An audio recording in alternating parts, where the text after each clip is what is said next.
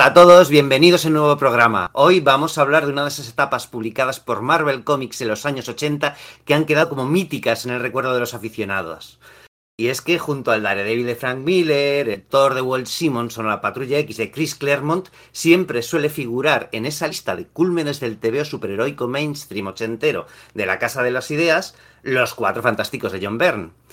Se trató, como las otras mencionadas, de una larga etapa que comenzó en 1981 y terminó de manera abrupta en 1986, entre los números 232 y 293 de la edición norteamericana, más tres anuales, unos What y bueno, algunos otros proyectos relacionados que ya iremos comentando, ¿no? Y además, las 12 primeras entregas de la serie propia dedicada a la cosa. Todo eso forma parte un poco de los cuatro fantásticos de John Byrne.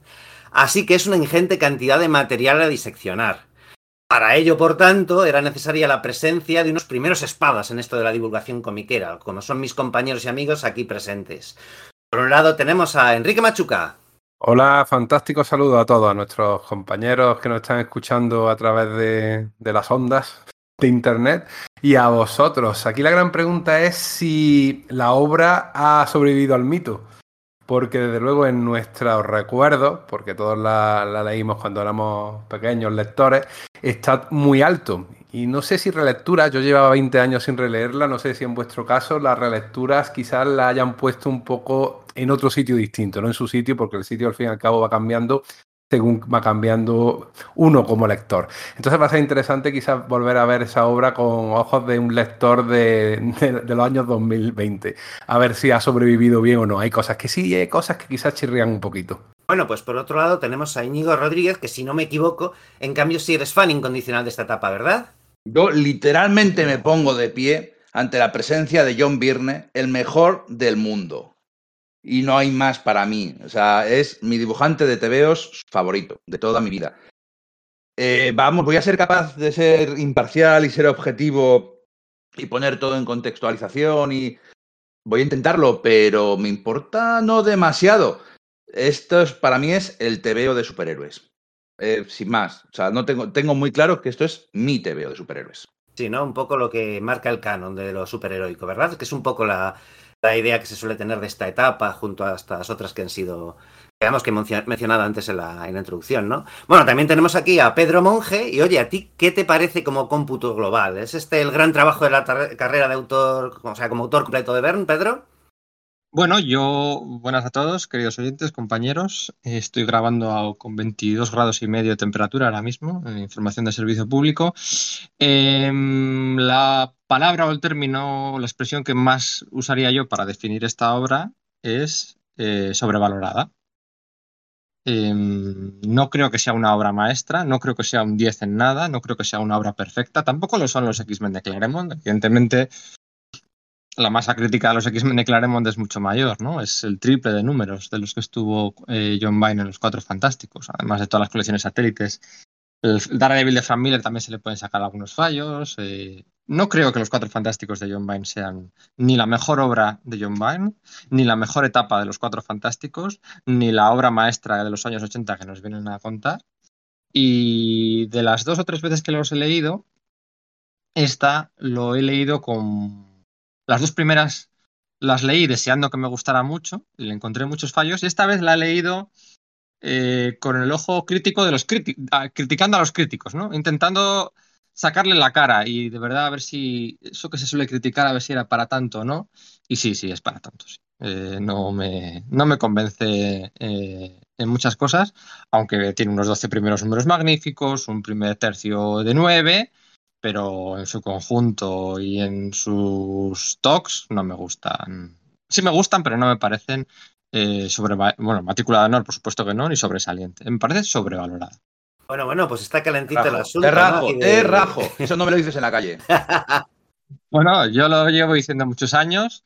Eh, es cierto, es cierto, es cierto que las posteriores etapas, bueno, pues no, quizás, bueno, pues no han servido para robarle ese puesto en el que le tenéis en tanta alta, estima a esta etapa de los Cuatro Fantásticos, ¿vale? No son etapas tampoco de 9, de 10 eh, en conjunto ninguna de las que vienen después, quizá la de Walter Simonson, pero es muy cortita.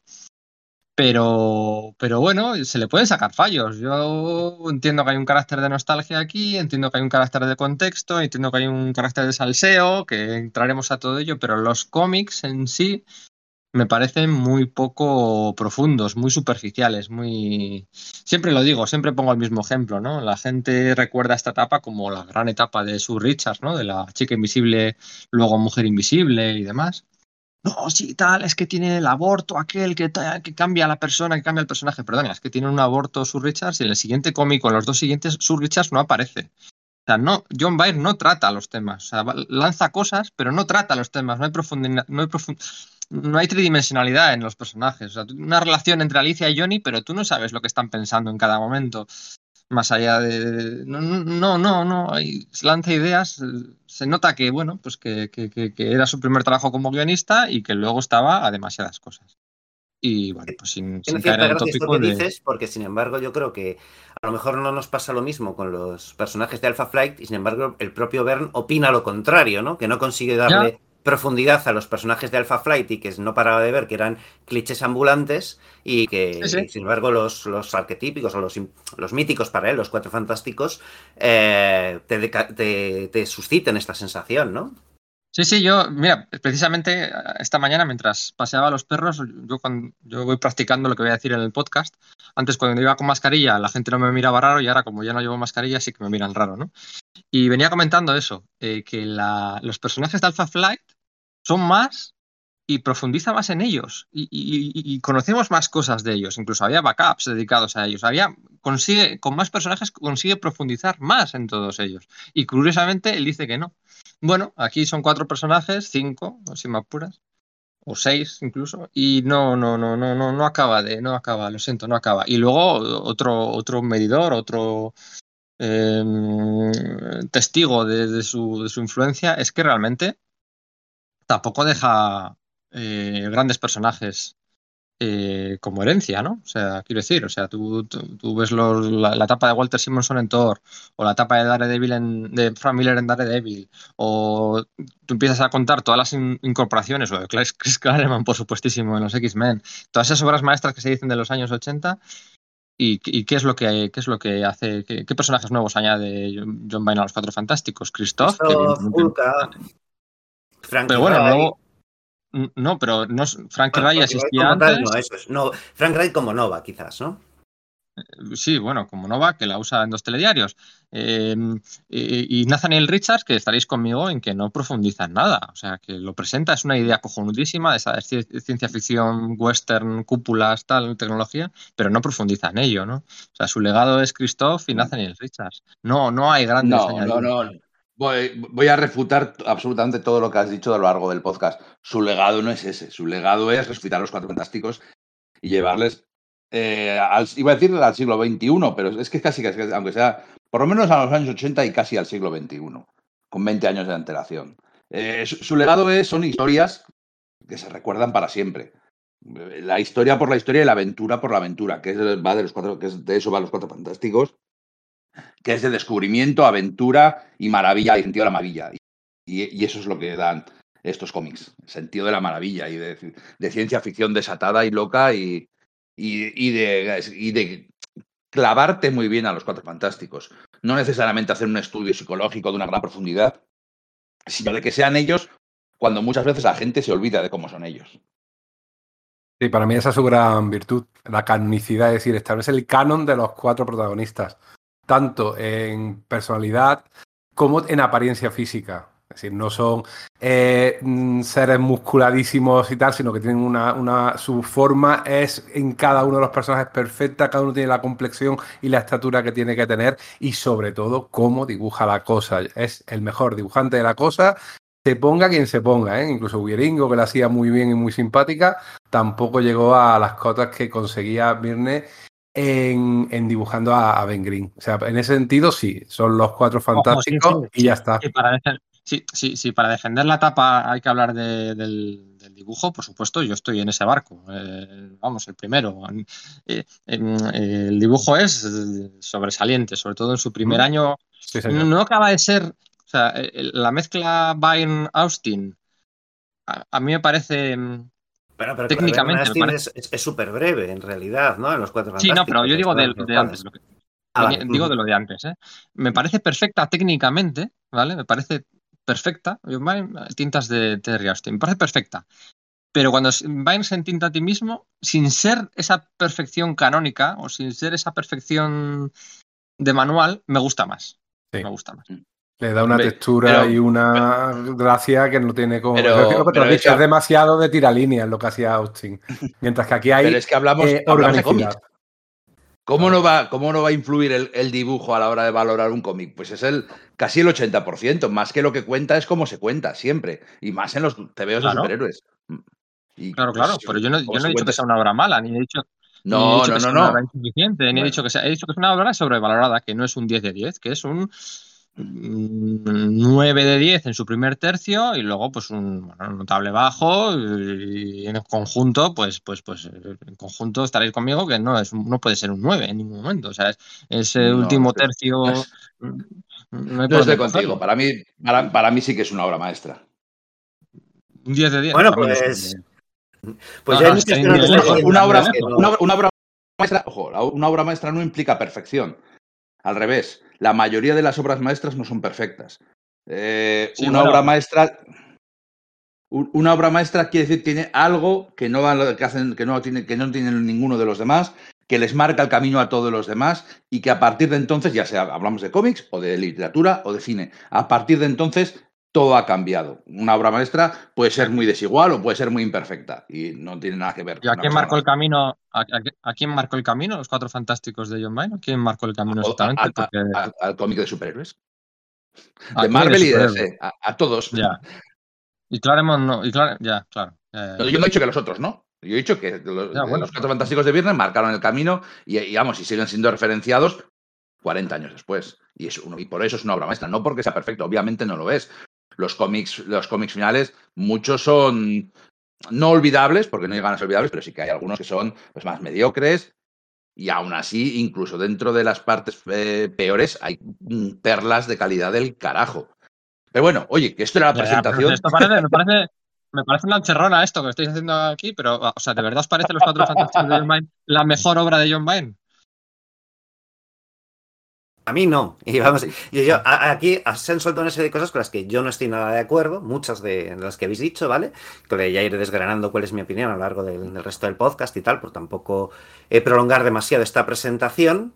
A mí, de hecho, pero sí apuntaré que a mí, de hecho, no tengo ese, tanto ese factor nostalgia, porque, y a lo mejor esto sí es herejía, yo cuando leí Los Cuatro Fantásticos de John Byrne en su día, publicados por, por Comics Forum, fueron los primeros trabajos de John Byrne empezaron a, no gustarme.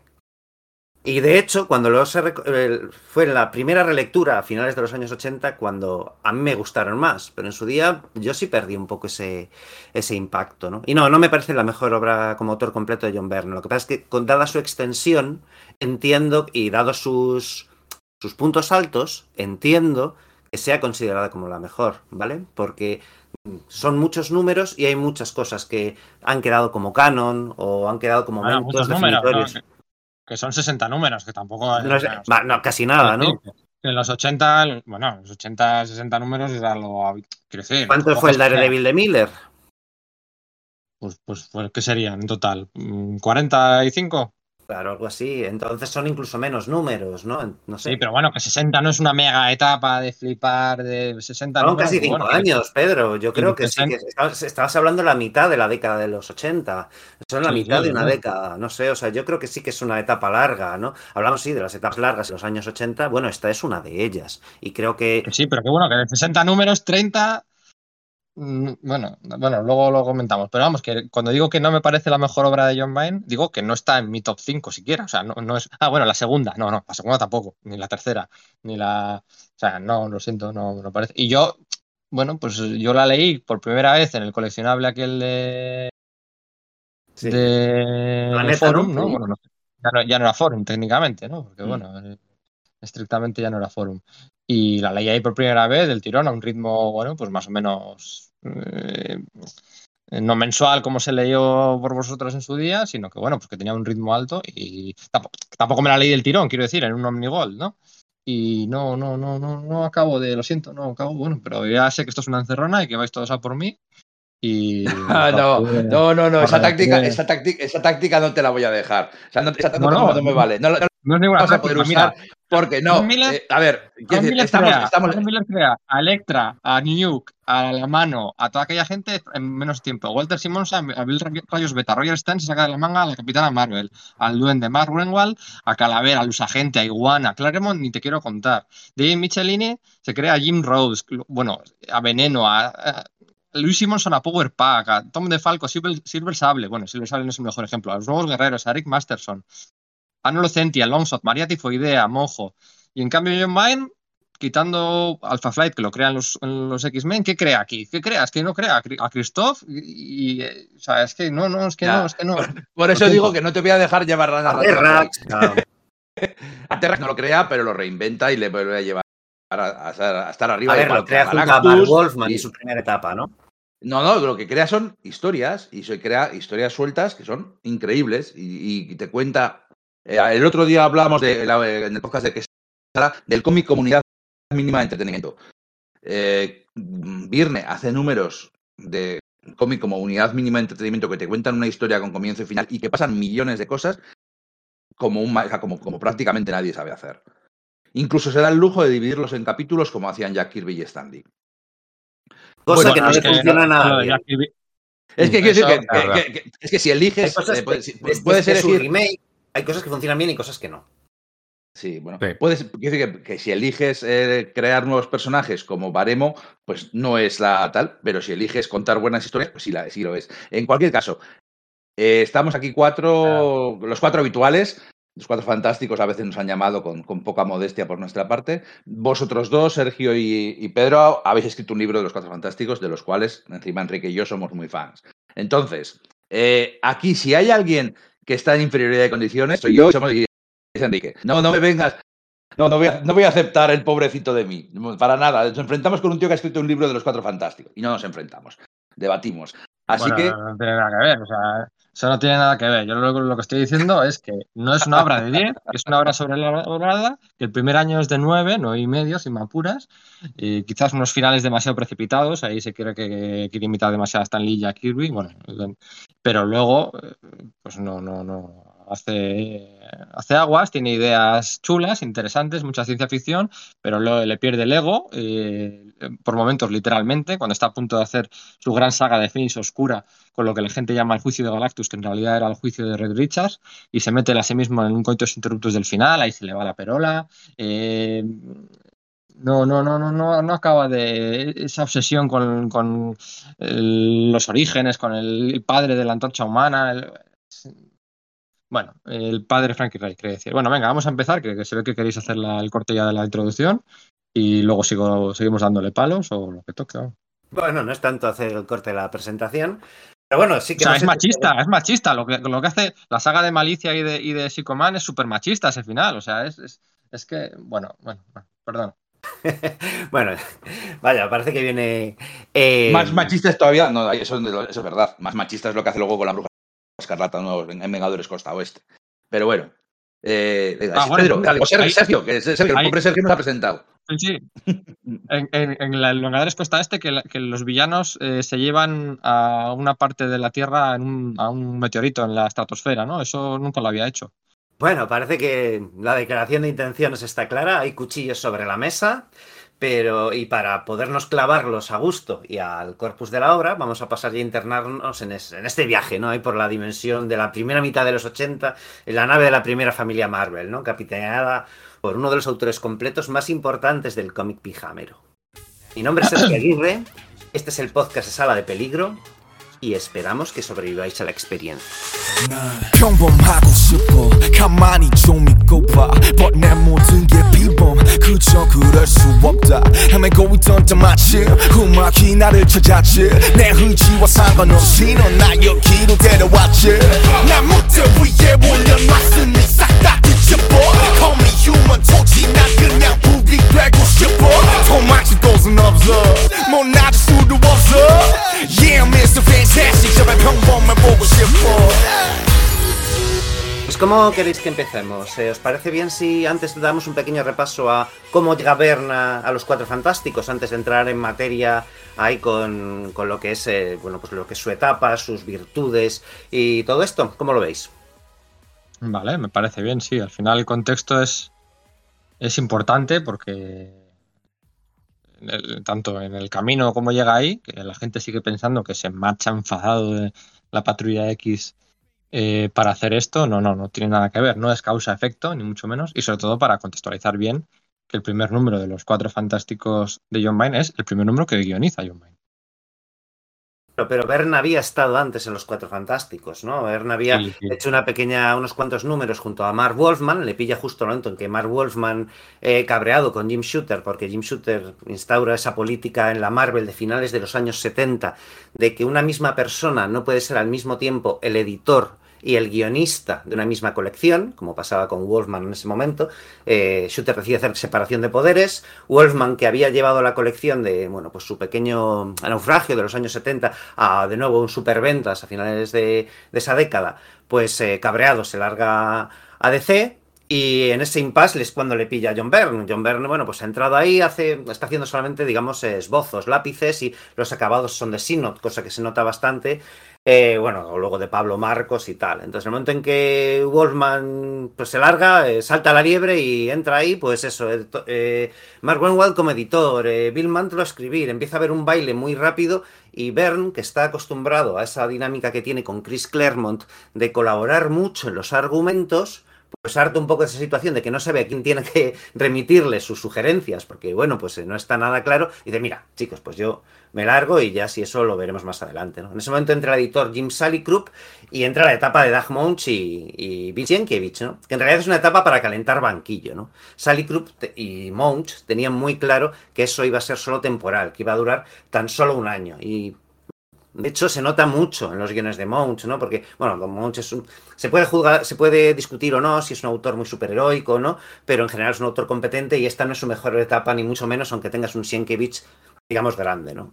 Mientras tanto, claro, eh, Sally Krupp es- se, se ha cruzado varias veces con, con John Byrne, como, bueno, editando colecciones en las que él está como, como, como dibujante, como autor, co- como coautor, como quieras llamarlo, en plan, ha estado pues en los números de la Patrulla X hasta que, bueno, pues llega la muerte de Jean Grey, está, pues eso, en el Capitán América... Ah, no. Lo- Los números de la muerte de Jean Grey son de Jim Salicourt. Roger Eso Stern es. deja, la, deja, la, edi- eh, deja de ser editor poco antes y Louis Simonson llega poco después, pero la, la, la, la- la- saga de Fines Oscuras con Jim Salicourt. Claro, a y- lo que me refiero es que es destituido precisamente por eso, ¿no? Es decir, de hecho, Sí, es sí, eso es. en los, Y espera, los de un palo. de la, de la muerte de Fénix, ¿no? Pues se, se, se ven ahí, pues, eh, asteriscos diciendo, o sea, en la edición Sí. original se ve que, que edit- como, como firmados por Jim, ¿no? Haciendo apuntes de continuidad, ¿no? Y se refieren eso a, a Sally Krupp. Oye, déjame, déjame dar un palo a, a Jim Salicourt, que bueno, yo le tengo una alta estima, pero fue el que puso a Joe Sinot a entintar a Bill Sienkiewicz, ¿eh? O sea, sí, eh,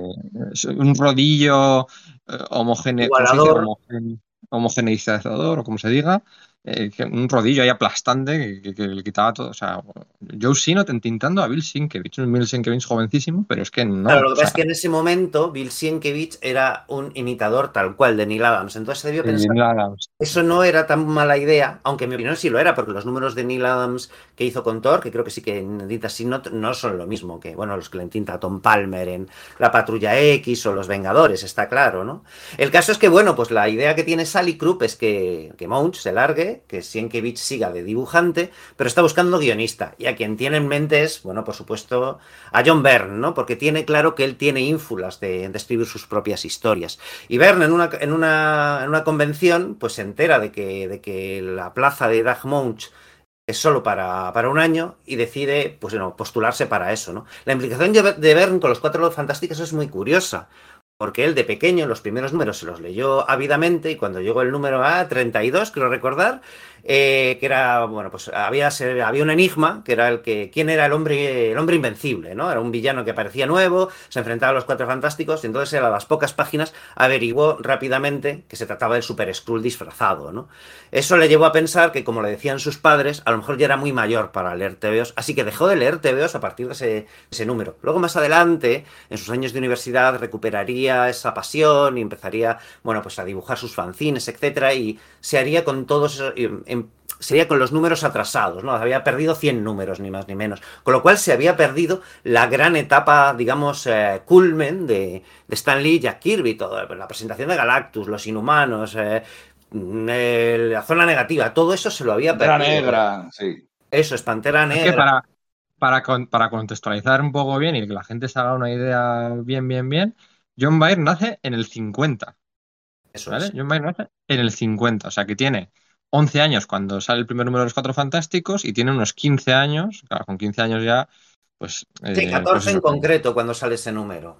Para- Eso es. Entonces, y, y luego, y luego, por llevarlo un poco más allá, tiene 31 años cuando, se hace, cuando lanza el primer número de su, el 232, el primer número de la serie regular. Tiene 31 años y ahora tiene 72. por cierto. Son muy curiosas simetrías porque él deja el- el de leer los Cuatro Fantásticos en el número 32, vuelve a empezar a leerlos en el 132 y empieza su etapa como autor completo en el 232, ¿no? Como en bloques de 100 números, ¿no? Cosa que tiene cierta gracia. El caso es que, bueno, pues Verne cuando, en los años 70, cuando vuelve a leer los Cuatro Fantásticos, bueno, pues le gustan, los entiende, piensan que, han perdido algo, que han perdido esas características iniciales de la etapa de Stan Lee ya- y Jack Kirby, que era que eran personas normales que conseguían poderes, se han vuelto demasiado superheroicos, pero entiende que es así y él hace unas páginas de muestra, los va moviendo en convenciones, se presenta ante Rich Buckler, que en ese momento es el, en esos a mediados de los años 70 es el, dibujante de la serie de los Cuatro Fantásticos, le dice, hola, soy John Byrne y quiero quitarte tu trabajo, ¿no? Presenta unas páginas en las que aparece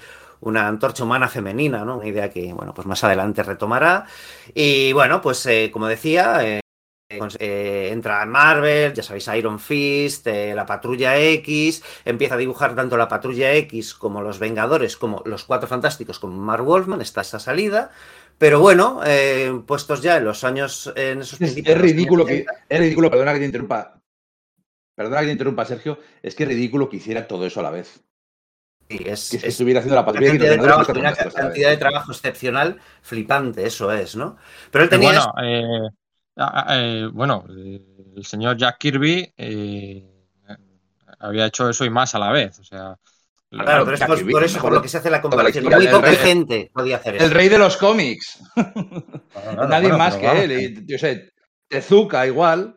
eh, Y, y luego Virne. O sea, quiero decir, es que tú cogías TVOs de aquella época y dices, es que estaba en todas partes. Y, y, y, y dices, ¿cuánto, tío? ¿Cuántas páginas dibujó? Y es que además todo lo que dibujaba era lo mejor. Para, para mí. Para mí, ¿eh? Yo desde luego tengo una relación de amor, amor, amor. Y, y barra otro amor con, con el, el Virne de, de aquella época. Eh, Hombre, para ti, para los- la gente que votaba los premios en aquellos años, en el año 78 y 79, ganó el Eagle de favorito, artista favorito. O sea, que no había todavía Eisner, pero había premios equivalentes. Y con 28 y 29 años, gracias a su trabajo en la Patrulla X, pues ganó los premios principales como artista, algo sería. Claro, claro, si es que aquí estamos, hay unanimidad. Como dibujante era de los cinco mejores del momento. Entonces está claro, en eso hay unanimidad. El caso Nadie es que lo además de dibujante, quiere ser guionista. Al mismo, al mismo tiempo está eso, pues en la Patrulla X, en, los, en el Capitán América, en los Vengadores, yo creo que en ese momento ya lo ha dejado, aunque no estoy muy seguro de las fechas ahora mismo. Sí, sí, sí. Entonces, bueno, pues Sally Krupp le ofrece ser el, el guionista y también le tienta para que sea el dibujante, ¿no? Pero bueno, pues Bern dice, vale, pues igual es demasiado, no, no voy a aceptar eso, voy a ser el, el guionista y el dibujante va a ser, seguir siendo Bill Sienkiewicz. ¿Qué pasa? Que a finales de 1980 es cuando tiene ese pollo con, con Chris Claremont y se va de la Patrulla X y a la vez por solidaridad con Roger Stern, que se va de la colección del Capitán América, que él estaba dibujando, ¿no? Que Verne estaba dibujando, pues él tiene el pollo con, con Jim Shooter porque Shooter dice que no puede haber historias continuadas, que tienen que ser números más bien unitarios o como máximo de dos partes, y Stern se ve incapaz de, de resumir, bueno, pues la saga que tenía pensada en, en menos de tres, así que él se larga, Sally Krupp de hecho también es editor en- del Capitán América en ese momento, y le ofrece a Bern el tema de, oye, puedes quedarte y ser dibujante y guionista al mismo tiempo. Pero dice, a ver, que es que yo nací en Inglaterra y soy de nacionalidad canadiense. El Capitán América lo tiene que escribir norteamericano. Así que de repente, al haber abandonado tanto la Patrulla X como, la, como el Capitán América, sí que tiene tiempo libre y tiene capacidad de asumir tanto el dibujo como el guion de los Cuatro Fantásticos. Así que aunque rechaza la oferta de Sally Krupp de autor completo como en el Capitán América, acepta la de autor completo en los Cuatro Fantásticos. Y ahí es donde empieza. De hecho, al principio Has mencionado antes a Terry Austin y se le, la idea es replicar el apartado gráfico de la Patrulla X y Terry Austin va a ser el entintador de los lápices de Verne en esos cuatro fantásticos. Pero Sally Krupp, por lo visto, tiene un problema, no le envía tiempo las, los lápices de Verne a, a, Terry Austin. Austin dice que, que, él no puede hacer esos lápices, esas las tintas tan, tan rápidamente, dimite del puesto, se queda haciendo solo las tintas de las portadas una temporada.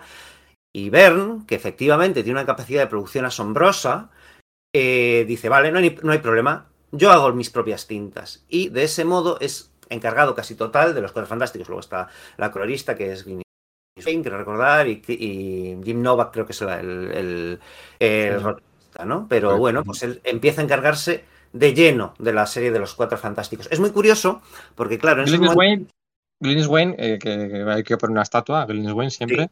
Em, no, colorea a todos, no colorea a todos. El tercero o el cuarto capítulo no lo colorea ella, algún otro más tampoco lo colorea ella. Pero vamos, que es maravilloso. O sea, siempre hablamos de los entintadores, pero es que el, color de, de Wayne es para, para ponerle una estatua. O sea, es. El, mérito, sí, vale, es de Vine y todo lo que queráis, pero un alto porcentaje del, mérito de que esos cómics nos entren por los ojos y nos gusten tanto es de ella. Y, idem con los de con la patrulla que es de. Sí, ahí eh, ¿quién, era la colorista? ¿También era Clint Wayne o era Tatiana Wood? No recuerdo bien.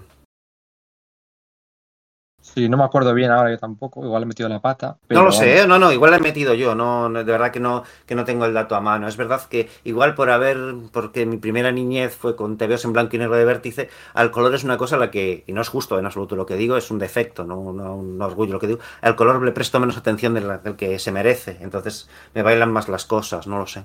Bueno, en cualquier caso, eso, Bern comienza su etapa y además en ese momento es muy pastoreado por Jim Shooter, que le ofrece mucha libertad creativa pero está muy harto de sus experimentos de los años 70 en plan Neil Adams, de páginas con composiciones extrañas, y le dice que se empolla a fondo la, la, narrativa de los números de, de, Kirby y Lee, que en realidad es algo que es, algo así como no, mi, declaración de intención es que quiero recuperar el, espíritu de, Stanley Jack Kirby. Shooter le debe decir algo así como, vale, pues entonces estudiatelo bien, ¿no? Y yo creo que ahí se produce un cambio clave en la trayectoria autoral de, de Byrne porque comienza una obsesión, que ya veremos que se repite hasta extremos eh, a veces perjudiciales para su carrera eh, más adelante, con esa primera Marvel de los años 60. ¿Vale? Aunque luego recoge muchas cosas, sí, desde finales de los años, de finales de esa década, de los 60, etcétera, eh, llega un punto en que tiene auténtica fijación con el asunto. Y bueno, pues en esos primeros números, ¿qué es lo que pasa? ¿Cómo se materializa eso gráficamente? Que ya lo habéis apuntado en la, en la, en la introducción. Bueno, eh, la primera cuestión, la manera tan estupenda que consigue plasmar a los personajes. Yo creo que los define, eh, bueno, ya están definidos obviamente por Jack Kirby, pero los redefine convirtiéndolos en personas normales. No, no son realmente atletas, ¿no? no son personajes hipermusculados. Y eso se nota sobre todo cuando los compara con los eventuales, porque sí, eh, esta serie está enclavada, porque es el centro, y siempre lo tendría que ser, el centro del universo Marvel está enclavado en el universo Marvel y aparecen un montón de cameos de Spider-Man, de Daredevil, de los Vengadores, y cuando tú ves a esos Vengadores, ese Thor hipermusculado, ese Capitán América tan musculoso, al lado de los personajes, con de los Cuatro Fantásticos, estoy obviando la cosa, obviamente, ¿no? Pero eh, eh Jean, eh, perdón, Johnny, Reed y, y Sue, ves que son personas normales, delgadita, eh, bien, con su complexión más o menos eh, de gente que hace deporte, pero no son seres hipermusculados como el resto de personajes. Y ya saber hacer esa, distinción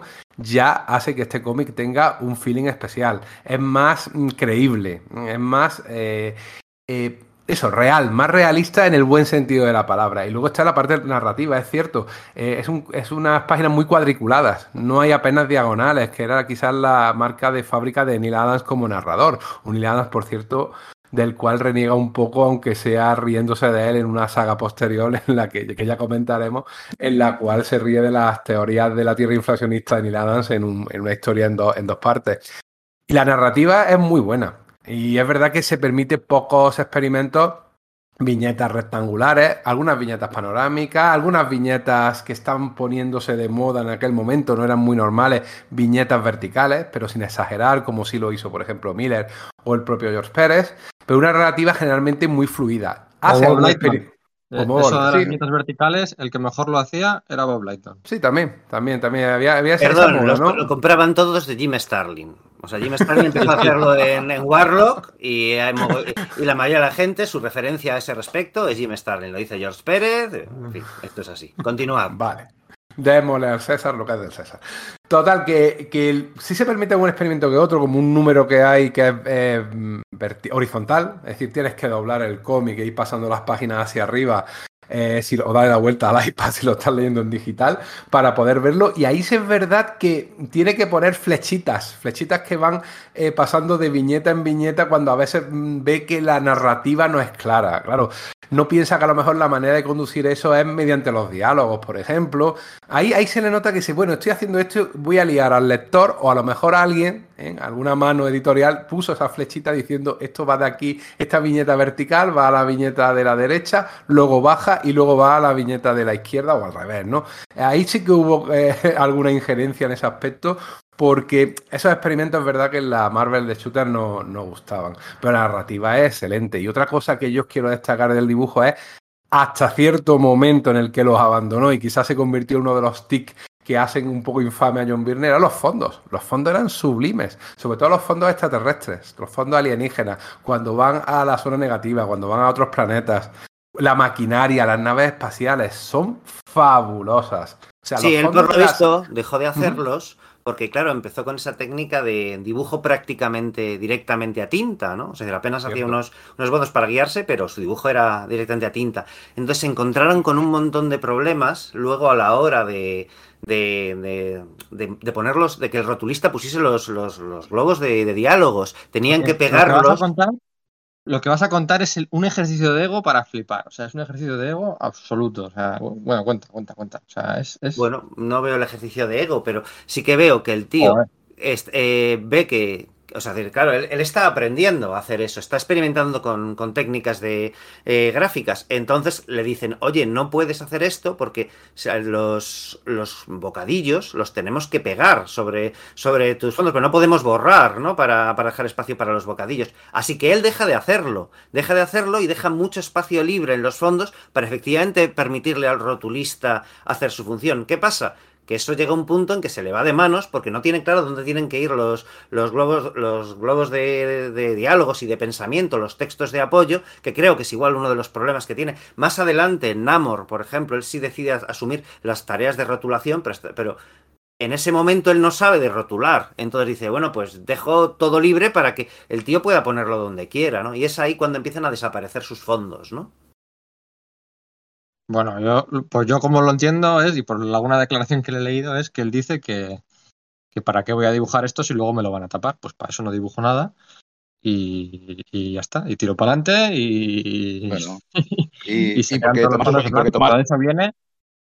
Y todo eso viene porque, porque asume, o sea, empieza a hacerle la- los dibujos a tinta directamente porque asume en ese momento, un poco más adelante, guion y dibujo de Alpha Flight y guion de la cosa. Entonces no le da tiempo a hacer los dibujos como se hacían los Cuatro Fantásticos, tiene que ir más rápido, hace la tinta directamente y como luego le tapan los dibujos que le hace a tinta, pues, ah, pues deja de hacerlos y nos pasamos con 20 números de John Vine o más con, con esos, bueno, sin fondos que hay, vamos, que se ha convertido en un meme. O sea, y es así. Él, él toma, toma sus atajos como, como dibujante y cuando los ves, una, una vez que ves esos atajos, no puedes dejar de verlos. Lo que pasa es que es muy listo, porque te abre los cómics con una splash page, con doble splash page, te va a hacer algunas cuantas tomas, tomas de situación, de decir, mira, los personajes están aquí, en este sitio de, de la Tveria, de la zona negativa, de este paisaje alienígena, lo que sea, y ya te haces la composición y luego se centra en sus figuras. Claro, sus figuras superheroicas son tan poderosas, son tan, están tan vivas, sus figuras se mueven, sus cómics, sus personajes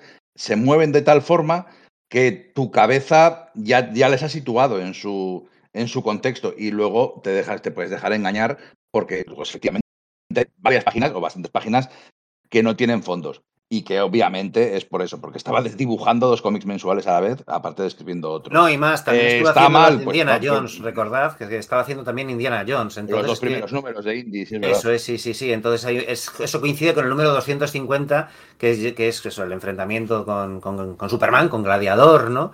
Y creo que es donde más se empieza, ¿no? donde existe ese punto de inflexión en la, técnica- en la técnica gráfica de Byrne y sus fondos pasan a desaparecer casi, no diré que completamente, porque no es así, sería mentir, pero empieza a haber muchísimo menos nivel de detalle en su dibujo, ¿no? Porque es que además, cuando él quiere retratar la calle, la- cuando quiere retratar los años 80, lo hace como nadie. O sea, John Byrne es el dibujante de los años 80 porque nadie captaba. Eh, Byrne tenía una, una, daba una importancia vamos, tremenda a la moda, al diseño, a los muebles. O sea, cuando se pone a dibujar cómo eran las casas en los años 80, cómo eran las calles de, esas, de esa sucia Nueva York, o cómo era la moda, la- tanto la moda de, alta costura, que, a la que le llega mucha, le pone mucha importancia, sobre todo luego con Lois Lane y con Hulka, también aquí algo con, con Susan Richards. Eh, nadie retrata tanto a, a la juventud, es el grupo de amigos de el grupo de amigos de Johnny, eh, son todo figuras muy diferentes, con unos aspectos y con, bueno, con un montón de matices que, que quedan ahí de, mm, subjetivos, no subjetivos, quedan ahí como en segundo plano, pero que están ahí todas las cosas de, de esa, de esa Nueva York de, de fama, casi casi, de la serie de televisión aquella. Y, y nadie lo, lo retrató como él. Lo que pasa es que, claro, cuando luego se pone a hacer todo eso, pues a veces se olvida, pero cuando quiere, lo hace como, como nadie ha hecho. Ha dibujado, ya lo he dicho antes, la cosa como no la ha dibujado nadie, pero es que es la textura. El otro día ya he estado, estoy preparando el logotipo de este programa. Claro, tenía en zoom en el Photoshop a la cosa y yo estaba admirando esas sombritas de las piedras. O sea, cómo esa textura, ese, cuidado a la hora de hacer el personaje tan tridimensional, para mí es encomiable. Y sobre la expresión de los personajes, las caras, la tristeza, de risa, de, de sonrisa, de ironía, las clavaba. O sea, oye, repito, claro que tenemos que valorar el trabajo como dibujante porque en un cómic es fundamentalísimo y aquí estaba soberbio. Si es verdad que luego, según se va cansando, porque es que se va cansando de la serie, se le va notando tanto en el dibujo, que a lo que me refería, como en los argumentos, ya empieza a tomar eh, guion, eh, tintadores. Primero al Gordon, que a mí no me hace gracia. Al Gordon es un gran entintador. Ah, pues a mí en cambio sí, sí es de los que más me no. gusta, fíjate. Y sí me hace un poquito más de gracia Jerry Ordway, aunque sea lo sea por el. Porque Jerry Ordway todo lo que toca lo convierte en algo clásico, clásico en el sentido de cómic de los años 60, 70, y le da un airecito que, que, a mí sí me hace bastante gracia, unas texturas que están bastante bien.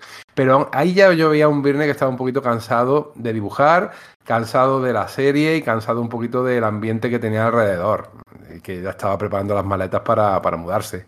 De todas formas, que lo de los claro, tintadores no es algo que elija él, sino que uh -huh. cuando su relación con Jim Shooter empieza a ir deteriorándose, Cierto. Jim Shooter dice, a ver, está, estás declarando en todas las entrevistas que, que concedes a los, pues eso, a la, a la, prensa especializada, te estás jactando de que, bueno, pues cobras con, por dibujante y, por, y como entintador, haciendo solo el trabajo de entintador directamente.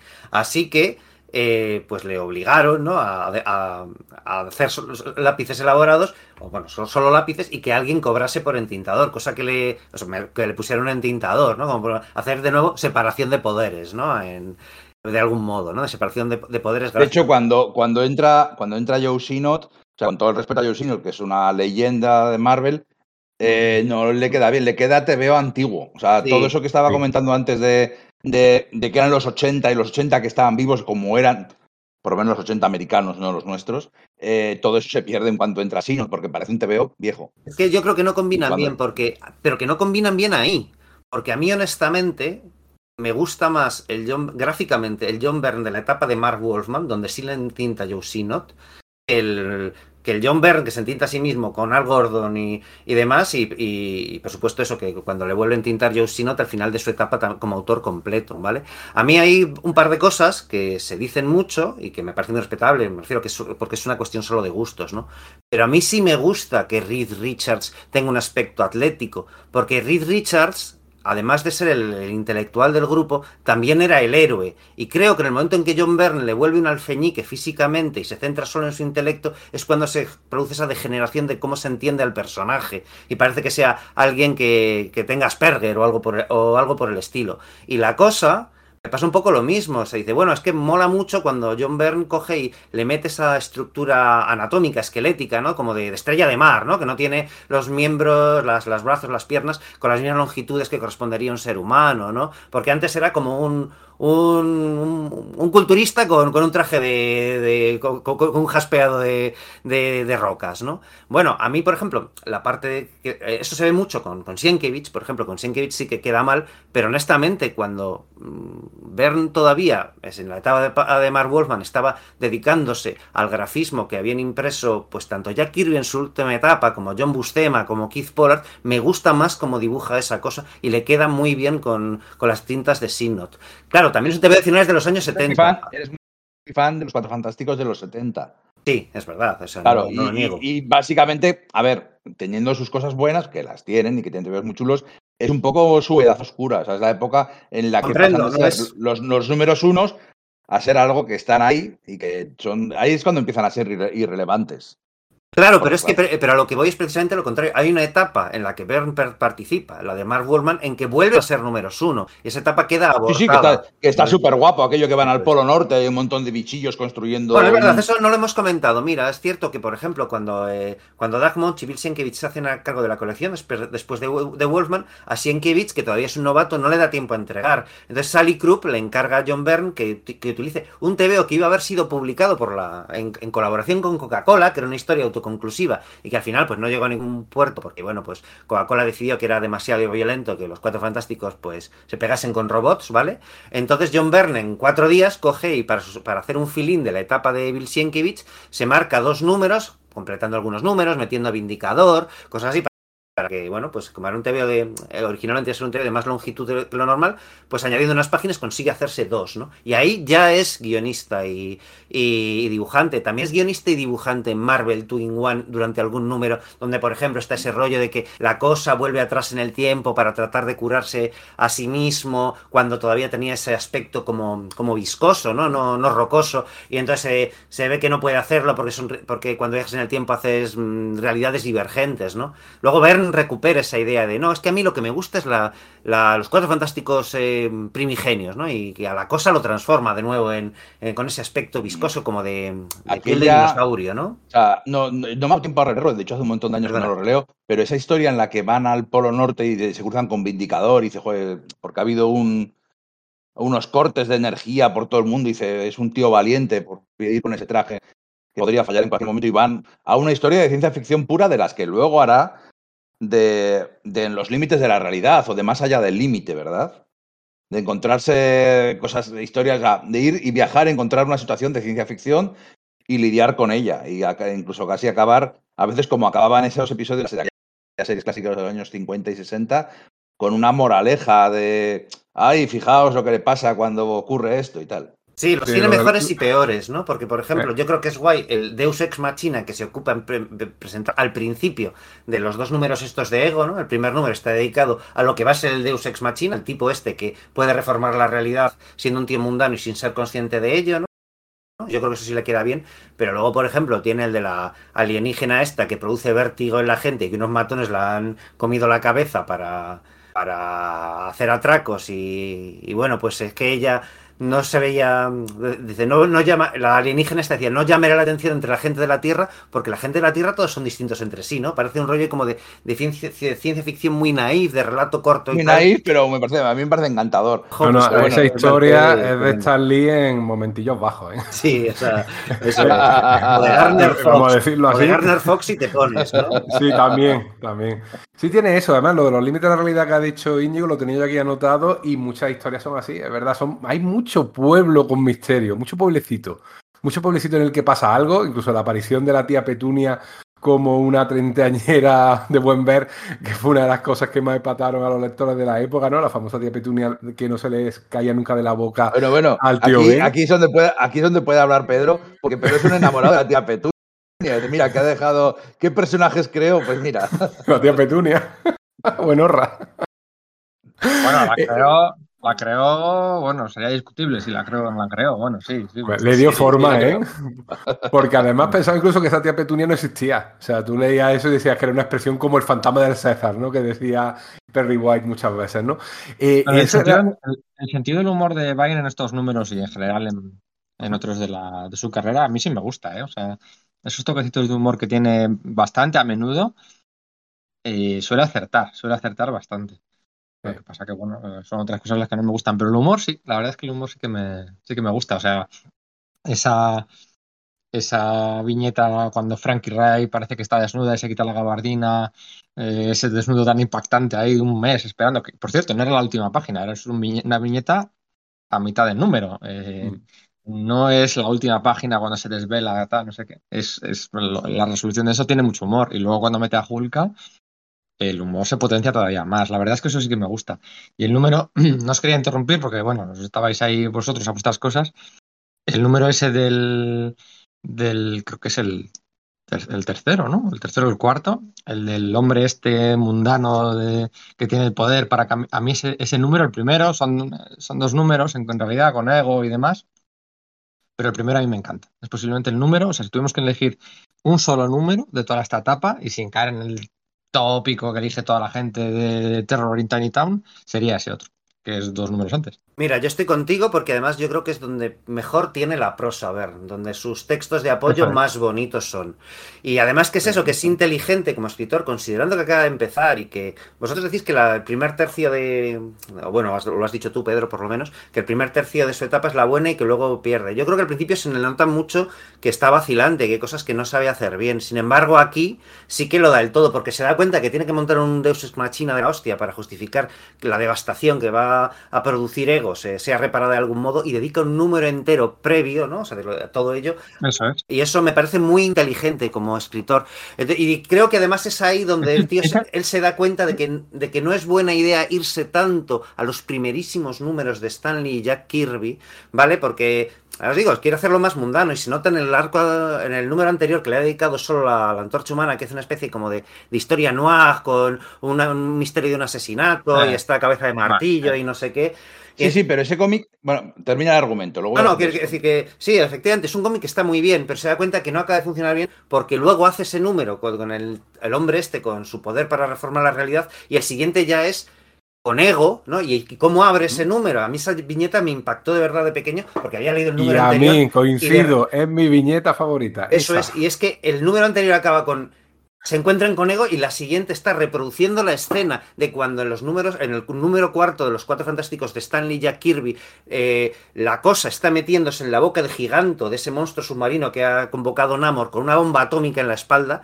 Ahí está haciendo lo mismo, pero claro, como ahí, de nuevo, ¿no? El tío está entintándose a sí mismo, en ese momento está haciéndolo muy bien. Tiene ese rollo como de, no sé, tan orgánico, tan ese cuerpo en descomposición de ego y tal, que dices, vale, lo, va com- lo está haciendo muy bien porque está cogiendo esa esencia de los cuatro fantásticos, la ha destilado y la ha llevado a esos años 80, donde la ciencia ficción Sí. no funciona exactamente igual, donde está el- la nueva carne de, de David Cronenberg, ese, ese rollo, y lo está integrando bien. Y creo que ese es el gran valor de la etapa de John Byrne, en, en realidad, en los Cuatro Fantásticos. El hecho de saber destilar es- la esencia de Jack Kirby, como, a- como a- que durante los años 70 se había tratado de hacer y no había funcionado bien, y saber transplantarla al espíritu de los tiempos de cómo eran los cómics en esa primera mitad de los años 80. Creo que eso lo resume bastante bien.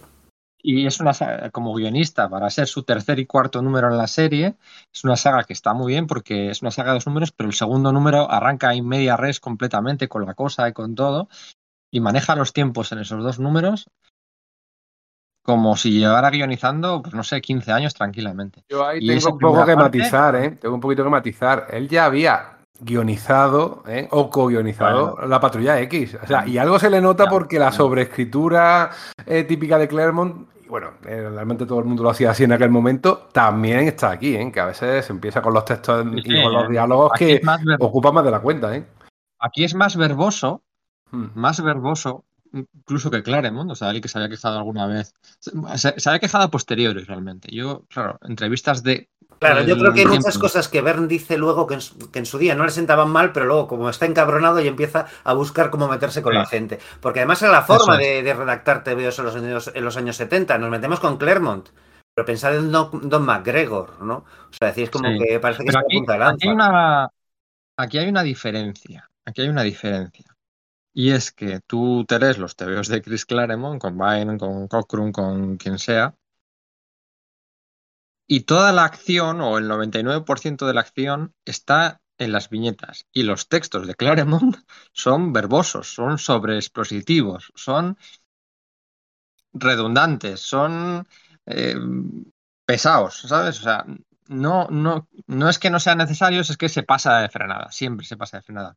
Pero con John Byrne, los textos son aún más, o sea, son más, tienen más texto, pero son textos que son necesarios porque no lo está contando con la imagen. Y eso yo no tengo muy claro si es una virtud o es una carencia. Yo creo si que es- es una virtud. si Yo se da creo que es cuenta inte- de que- es, eh, como arte del cómic es eh, la, la integración de ambas cosas, de proporcionar Sí. toda la información a través de las dos vías. Sí, Sí. pero yo creo que aquí lo que ocurre es que él va improvisando sobre la marcha, va a necesitar y se da cuenta que necesita quizás más espacio para resolver las cosas del que va a tener, porque todavía no domina los tiempos de las 24 páginas, y al final se da cuenta que tiene que resolverlo todo y que no tiene más que dos, tres, cuatro páginas. Y tiene que explicar muchas cosas, ¿no? Ese, ese cameo del Doctor Extraño en el primer número, de- bueno, es un cameo que sale en las dos últimas viñetas. el Doctor Extraño no sale durante el enfrentamiento con Diablo ni nada, sale justo al final, le mete ahí un poco un calzador y están ahí el Doctor Extraño y, y Red Richards, que como todo el mundo sabe eran amigos de los Illuminati por aquel entonces. Eh, pensaba que la hostia Bendis venía por otro lado, pero, eh, pero, eh, estaba No. viendo venir una y pensaba que iba a ser otra, no esta. Es esta. Eh, y entonces aparece el Doctor Extraño y bah, mega exposición, bla, bla, bla, bla, bla, bla, bla.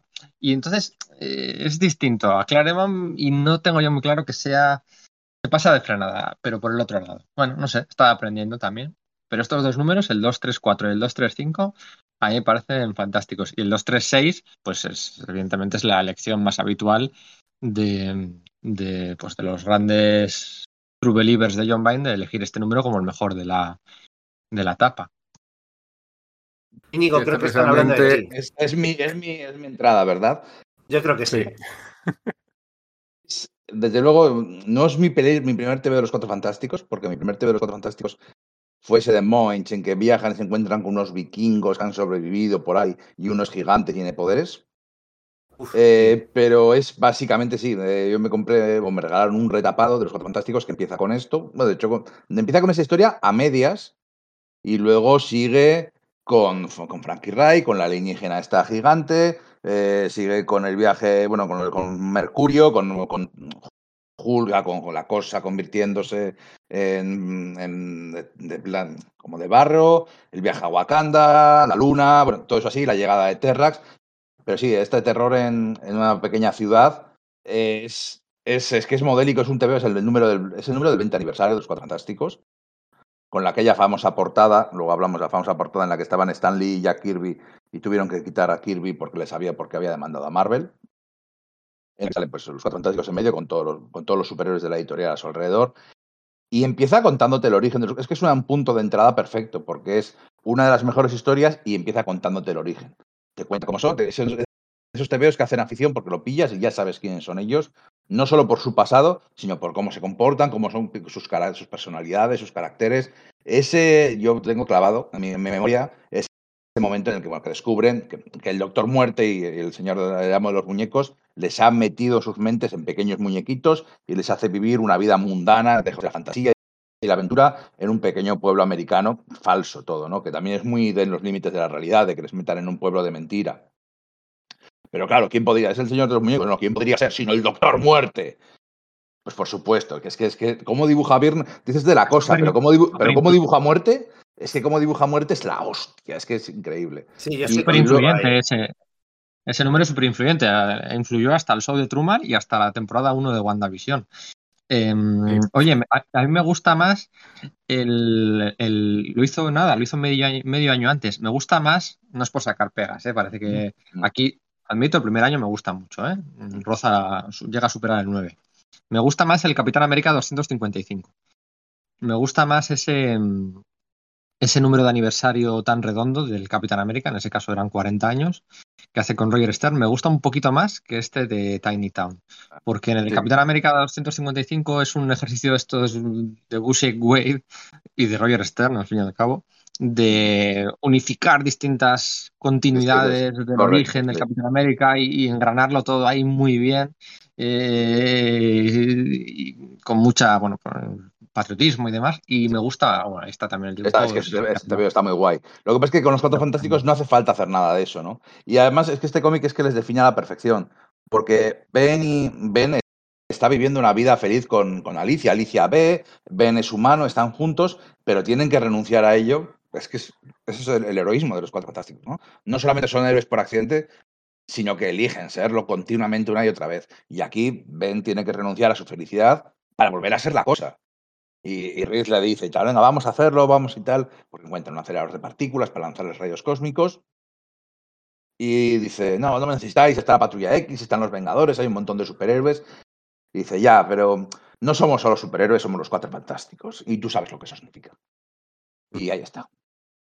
Es curioso porque eso, ¿no? El- esa idea de nosotros somos los cuatro fantásticos y somos más importantes, somos el germen del universo Marvel, es una idea que retoma más adelante cuando, cuando le dedica algunos números a Reed Richards, ¿no? Porque de algún modo lo que sí que va haciendo de vez en cuando es dedicar un número a cada uno de los componentes, ¿no? Pues está el número este de Johnny, o está el número este de, de Sue, ¿no? En el que se enfrenta pues, a Franklin, ¿no? Y luego, si queréis, también pues están los de Malicia, ¿no?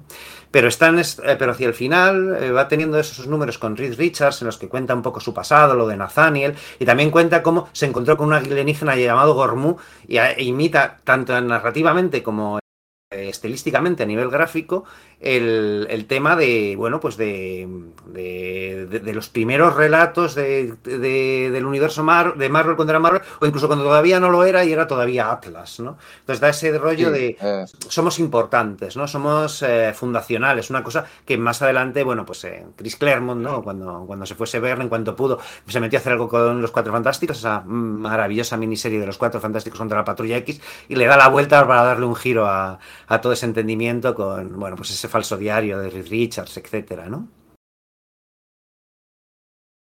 Y bueno, ahí está el ego, el ego de John Byrne creyéndose el guardián de las esencias de Marvel, de los personajes, de Kirby, y se le nota mucho, se nota mucho que él piensa que, que como él, nadie es capaz de tratar a esos personajes, y de eso tiene razón en el sentido de que todo lo que él crea nuevo en la serie, antes lo criticó Pedro, eh, todas esas nuevas creaciones, es verdad que no tienen apenas fuste, ni siquiera ese Terminus, ese nuevo Galactus, este sí malvado. ¿eh? Este sí no es un Galactus neutro, un Galactus que tiene un gran papel en el sentido de la vida cósmico y tal, sino un personaje simplemente que lo que quiere es eh, mm, com- comerse planetas para conseguir sus elementos, elemen- su esencia elemental y, para adelante, ¿no? Y ya está, y por pura maldad, ¿no? Eh, eh, eh, ahí sí que falla mucho a la hora de crear personajes, sin embargo, su actor muerte es soberbio, su Anihilus es estupendo, por lo menos en la primera aparición, las segundas apariciones no son tanto, incluso Diablo, tío, que, que empiece con Diablo ya es una cosa bastante curiosa, no, no había otro villano con el que empezar. Hombre, Un yo creo que es por, por hacer un poco eh, declaración de intenciones, porque Diablo le viene bien ¿Tú por el tema de alquimismo, ¿vale? De, alquim- de alquimia. Lo de los lo que hace- eso es, dice, vale, ¿qué, qué son Mm. los cuatro fantásticos? Vamos a descomponerlos, ¿no? Síntesis, eh, Vale. etcétera, ¿no? Vale, pues ¿qué, qué los enfrenta? Contra cuatro villanos elementales. Y el. Claro, es una, es una, una idea, pues, presocrática y tal, ¿no? Pero efectivamente también tiene mucho peso en la alquimia. Eso te lleva directamente. Si te tienes que ir a, a elementos fundacionales de los cuatro fantásticos de Lee Kirby, te tienes que ir casi forzosamente a Diablo, ¿no? Sí, eso, eso, es cierto, pero queda raro, ¿no? Que se presente. Parece que, arra que arranque a medio gas. O sea, no sí, parece exacto, este, Su primer exacto. número parece que sea como de relleno. Y el segundo, como es lo de Johnny, pues también parece que sea, eh, esa historia noir parece también que sea como a medio gas, por muy bien dibujado que esté y caracterizadas que estén las cosas, y por mucho que haya redefinido gráficamente a los personajes. Y es que esos números, para mí, y yo creo que para el lector de la época, para el cual eh, Virne ya era una gran estrella, no es lo que te esperas. ¿eh? Te Sí, esperas algo razón. enorme, un Galactus, un Doctor Muerte, que sí, que enseguida lo, lo retoma, pero esos primeros números, incluso ese de Johnny eh, persiguiendo como unos rateros, o en plan con mafiosos, una cosa así, muy, muy, muy, Sí, muy con extraña. cabeza martillo, ¿no? La defensa martillo, efectivamente, que es un personaje que yo creo que se acordaba de haberlo dibujado a lo mejor en Spider-Man, Marvel Turing One, algo así, ¿no? En, eh, en alguna aventura a la antigua. Yo creo que por eso lo cogió, pero no te, no te lo esperas. Según que hace aquí Johnny enfrentándose a cuatro mafiosillos.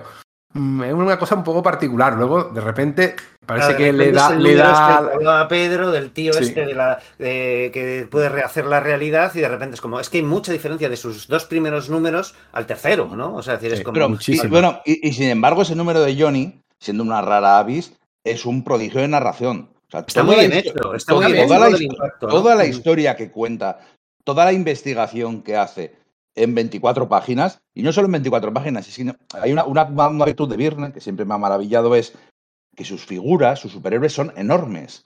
Parece que, a ver, es una cosa subconsciente, pero parece como si fueran todo el rato splash page, como si los dibujos fueran, los personajes son súper grandes, muchas veces cuatro viñetas, dos viñetas, tres viñetas, cosas, y los, los- son muy grandes los super, los- los- las figuras. Y, y aún así se las apaña para ser así enorme y contar una historia súper elaborada, una investigación de un antiguo compañero de Johnny, que, que- que está, eh, no sé si lo han ejecutado, pero era una culera inocente, bueno, un, un lío así. Pero quiero decir que es un cómic que técnicamente es muy apreciable, pero sí que es verdad que no es lo que te esperas y que no es. eh, y que tiene su moraleja, tal, al final del número, pero, pero sí, no es, no, no es lo que llega a ser luego. Pero a mí me parece que técnica, que, que me parece muy difícil hacer una historia sin un solo número. Bueno, entonces eso, Mm. yo creo que, que, es, que, es- que hay muchas de esas, o sea, que mola ver el, esos primeros números de John Byrne, ese pr- primer ter- tercio del que, bueno, pues parece que hay opiniones de que sea el mejor.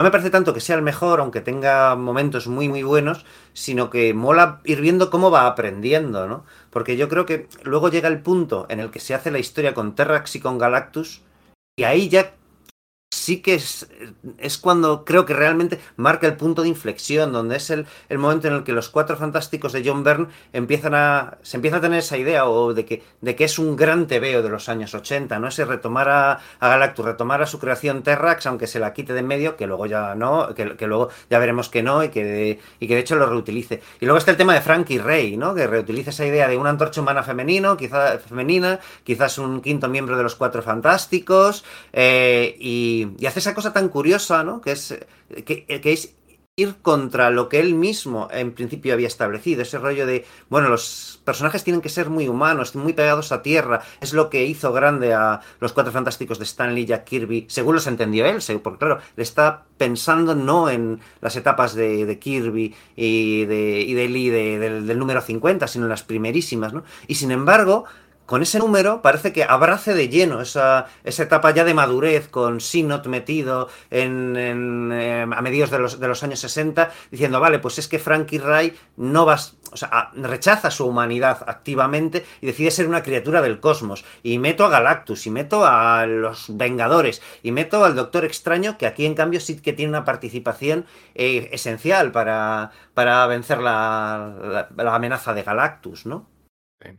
Y meto ciudades en cúpulas, que es una de las cosas que le encanta hacer en esta Llevo los poderes de su Storm a un límite que jamás ha habido, ¿no? Él, Eso bueno, pues, sí, ¿eh? Es decir, es verdad que puede ser discutible el hecho de si él fue el que reivindicó a Susan como gran personaje o como personaje de madurez, ya no ser esa eh, mujer ahí siempre temerosa, siempre a la sombra de los otros tres compañeros, siempre invisible.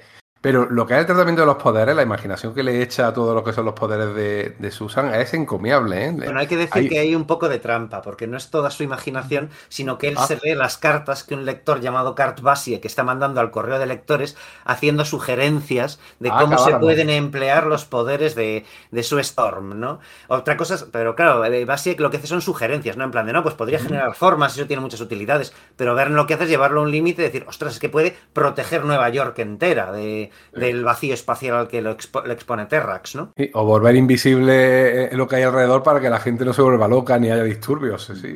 Que no- No, no- de hecho, hace, hace al revés, hace, al revés. Vuelve eh, visible lo invisible, porque el campo de fuerza, el campo de fuerza yo creo que lo pone Terrax, porque Terrax no quiere cargarse en Nueva York, sino chantajear a los cuatro fantásticos para que para que ataquen a, a Galactus, derroten a Galactus. Y por eso secuestra la ciudad. Y entonces, lo que, para evitar el, el- el pánico, lo que hace Su es volver visible el campo de fuerza que ha puesto Terrax. No, pues puede ser, fíjate, lo, Sí, lo- sí, no. igual lo recordaba mal, ¿eh? Ah, Lo tengo clarísimo. O sea, no Sí, porque vale, lo haya vale. leído, sino porque, porque son los cómics que más he leído en mi vida. Vale, vale, vale. No, para no, para mí, eh, para mí el. Tour de Force ese que te digo, es que para mí es, equiparable a eso de, de, lo que hicieron Lee y Kirby con los Cuatro Terribles, los Inhumanos en Atilán, eh, Pantera Negra, otra vez los Cuatro Terribles, Galactus, este hombre, este monstruo, eh, Doctor Muerte robándole los poderes a Estela Plateada. Ese- esa historia río brutal, lo que hace aquí Kirby, perdón, lo que hace aquí Virne, enlazando, pues eso, eh, terror en una pequeña ciudad. El, ven que se vuelve piedra. Van a visitar al pueblo con unos gremlins, aquellos que dan un miedo que te cagas del pueblo de la tía Petunia. Eh, Mercurio llega a, pedirles ayuda y mueven a Tilana a la luna. Mueven a Tilana a la luna. Luego después van a Wakanda con aquellos romanos que han estado allí, con Frankie todavía con con ellos, y luego ya después llega a Terras. Y, bueno, y ella se convierte en Nova. Que por cierto es una, una- una jugada muy inteligente de Marvel de reutilizar los nombres. Es una cosa que hace continuamente Marvel. Como ya no tenemos a Nova, para que no ese nombre no caduque o no se pierda, no lo utiliza la competencia, vamos a utilizarlo por otro lado. Igual que habían perdido al Capitán Marvel, poco después crearía a Roger Stern a la Capitana Marvel, a, a Mónica Oye, Rambeau, pues, vosotros, ¿vosotros sabéis cuál fue el segundo heraldo de Galactus en debutar en los cómics? Eh, ¿No fue Gabriel ¿El tipo el este de fuego? ¿O el del aire, sí? Yo creo que fue Gabriel el el Walker, ¿no? Eso es. ¿Y el tercero? El tercero Señor del El Fuego, Señor ¿no? del fuego, eso es. Sí. ¿Y quién, cre- ¿Y quién creó al Señor del Fuego? Que nadie lo sabe. Eh, ¿Lo creó Len Wayne? No lo sé, no, no lo recuerdo. no. ese- Me refería, me refería eh, visualmente. eh, quiero decir, o sea, lo creó Gary Conway en realidad, pero ese, Vale. ese, pedazo de dis- ese pedazo de diseño, ¿qui- ¿de quién es? Pues a priori te diría Lo que de John Buscema. del palo con las bolas. John Buscema, sí. Buscema, ¿no? John Buscema. Claro, me refiero, salía en Thor, quiero decir, ¿no? Entonces, eh, Sí, sí, salía- salía en Thor con esa portada con Hércules y con eh, y con Thor siendo amenazados por un señor del fuego de espaldas. A mí me parece un diseño chulísimo. sí, a mí No estaba tan refinado cromáticamente en su primera aparición, pero a mí me parece un diseño chulísimo. Es un personaje que mm, es un personaje que yo creo que la gente piensa que es más importante. O sea, no, no, no tiene ni 100 apariciones en cómics Marvel. Pero a mí el Señor del Fuego siempre me ha hecho mucha, mucha, mucho tilín, la verdad. Y ojalá se le hubiera, se le hubiera usado más en aquellos momentos porque Terrax le comió la tostada enseguida. Sí, tenía gracia eso de que, con- por contraste con Estela Plateada, hubo, hubiese uno que fuese claramente un villano, ¿no? Claro, el Señor del Fuego, como en realidad luego además terminó siendo un sandariano de los de la, de la, Sí. vamos, la raza de Nova, ya que la acabamos de mencionar, ¿no? Pues eh, Sí, sí. Bueno, luego Nebula le, le destruyó su planeta, ¿no? En las páginas de los Vengadores, puede ser. Eh, de nuevo con John Buscema al dibujo, con Roger Stern. Por ahí estaba El Señor del Fuego, Star Fox, eh, la nieta de, de Thanos, luego hija, luego ya no se sabe qué es Nebula. Pero Bueno, yo creo que sigue siendo historias- vigente que es, que, que- que es hija. Que no sé además que no he conseguido localizar en qué momento concreto se introduce eso en la continuidad Marvel reciente a partir de las películas de Guardianes de la Galaxia. Sí, pero tampoco se llega a decir en ningún momento. Bueno, no sé, sí, es, es un poco raro. Pero sí, personajes a mí como Terrax, como el Señor del Fuego y como otros heraldos de Galactus, a mí me gustan mucho y se han usado poquito. ¿eh? Luego Ron Mars los usó, los usó bastante en los 90 con la Guerra de los Heraldos, aquellos, ¿os acordáis? Con Sí, claro. y con, Sí, sí, sí, eh, sí. aquella, y con aquella muerte que... en, en aniquilación y tal, pero sí. A ver, los, los heraldos molan. Nova no llega a aniquilación, Nova muere en aquel Silver Surfer número 75. Eso es. Eh, una muerte bien chula, la verdad. Una muerte, una muerte bien épica. Y con todos los heraldos reunidos. Mm, sí, sí, sí, sí. Y bueno, pues, bueno, sí, Oye, voy, a bajar, voy a bajar un momentín al barro. Al bar. Al, al barro, al barro. Lo que guapas eran las mujeres que Ah, dibujaba te John, había pedido que John iba- que ibas a Byrne. bajar al bar. También, porque va a ser un poco comentario un poco de barra de bar. de qué guapas eran las mujeres que dibujaba John Byrne. O sea, pa- para mí Nova y Aurora, eh, y bueno, luego, luego, Hulka también, ¿no? Pero son, son, son, es que son guapísimas. Es que las, Y- cómo y Julie- dibujaba. Julie Angel también, la compañera Ah, de sí. piso, unos ojazos que le ponía. Pues Ah, muy de su época, con, su- con sus mallas, sus calentadores, haciendo aeróbic. No, eso no factores voy a hacer más de los 80, eso. Son factores importantes también para que te guste un TV cuando eres un chaval. Bueno, pero es que lo dibujaban muy bien, eran los personajes muy gustosos, incluso los, los villanos eh, tenían presencia, incluso Zorba, en el capítulo este que se enfrenta con el Doctor Muerte, al cual ayudan a un poco, no sé, no creo, creo que fuera la intención de Birner, un poco criticando esta ansia expansionista e intervencionista de los Estados Unidos en su época, eso ya lo habían hecho los Cuatro Fantásticos, lo de ayudar a una facción contra el Doctor Muerte para instaurar una supuesta democracia, que al final no resulta tal, sino que como casi todos los revolucionarios, el tal Sorba sale rana.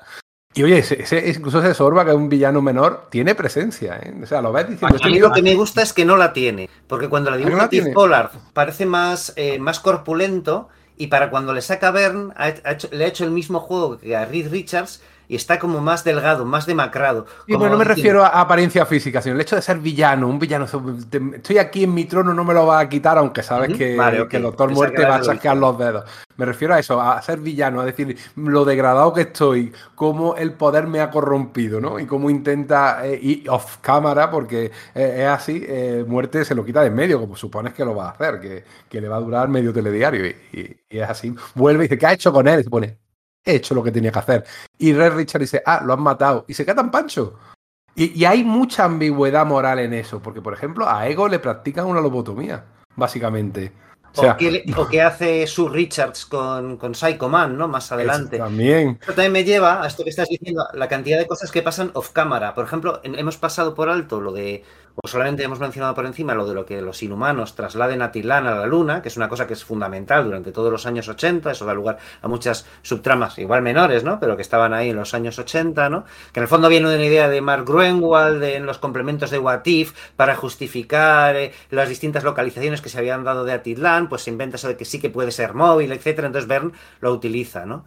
Y el- la llegada de los cuatro fantásticos a luchar contra el enclave que está, que está ata- atacando a Titlan, pues llegan y la batalla ya ha terminado. Es una cosa que, su- que sucede off camera, ¿no? Bern se defendía en su día diciendo, jo, es que yo lo que quería hacer era sorprender, nadie se iba a espe- esperar algo así. Así que, bueno, pues fue lo que hice. Es un poco así, mientras que lo de Thor... ¿Cómo le gusta? ¿Cómo le gustaba enlazar esas cosas? La verdad es que tiene el punto friki, ¿eh? De enlazar esas Sí. cosas del pasado. Luego le vemos utilizando a, a- Bueno, luego, más adelante, ¿no? Al Kree y al Skrull que se pelearon en la zona azul de la luna con durante la saga de Fénix Oscura, ¿no? Eh, Durante la, el- en el- la boda de Rayo Negro y, y Medusa, ¿verdad? Ahí dibujado por Mark Eso, es- eso es- es guapísimo. Los dos enemigos eternos que llevan meses o años enfrentándose día tras día. en- o sea, esos enemigos íntimos que son así. Eh, los viejos soldados, como yo que sé, como, como soldados japoneses que se han quedado tras acabar la guerra, ahí luchando en una guerra sin fin. Es un concepto muy chulo. Sí. Es muy chulo y el morbo ese pues, ya, ya había salido en la zona azul de la luna Maynard antes. Y luego también lo del enlazar que el padrastro de Frankie Ray resultaba ser Phineas Norton, el creador de la antorcha humana original. Porque aquí, eh, aquí John Byrne, eh, no lo olvidemos, es mega fan de personajes como Namor y la antorcha humana original, ¿no? Eh, de hecho, se iba a mear encima de Steve Englehart eh, poquito después de esto, bueno, si le daba tiempo a irse a DC y volver, eh, o sea, de marcharse enfadado a DC y volver enfadado de DC, iba a asumir las riendas de los Vengadores Costa Oeste un poquito más adelante, en la bisagra entre los 80 y los 90. Y coincidiendo por el 60, ni no, por el 50 aniversario de la antorcha humana original y de Namor, bueno, de Namor poco, aquel año poco, se lo cargaron, medio cargaron en Atlantis Ataca, que hicieron Atlantis Ataca y Namor casi ni salía. Pero es que lo que hizo fue desvelar que lo que había desvelado Steve Englehart de la antorcha humana original, el cuerpo de la visión y demás, luego llega, mira que había sido pesado Englehart con eso, ¿eh? había en varios números, había tocado aquel tema y, dejándolo bien claro, era un enlace muy interesante, y luego llega John Byrne y dice, no, eh, no, lo que dijo Steven no y resulta que también la antorcha humana original está aquí y se la sacó de la manga, ¿no? Ese concepto le gustaba mucho, ¿no? Y desvelar que el padrastro de Frankie Ray era Phineas Norton me parece un añadido interesante. Pero un poco lo que en, en la línea de los villanos, aquí me parece muy interesante resaltar en esta saga en Latveria, eh, el Doctor Muerte se carga o sea, eh, por un lado nos deja muy claro, pues, pues eso, que él quiere a su pueblo, ¿no? O sea, ese eh, tergiversado sentido del amor hacia su pueblo y de tal, no sé qué, bueno, pues dictador barra tal. Pero es que se carga a sangre fría a dos ciudadanos. Eso el Doctor Muerte no lo había hecho hasta la fecha. Se había cargado villanos. Pero cargarse bueno, no, no, eso no es así. Recordad que la etapa de Wolfman hay un momento en que Zorba está liderando una manifestación contra él y el Doctor Muerte genera un ciclón en la plaza del pueblo de la Tueria matando a mogollón de sus, de sus amados ciudadanos.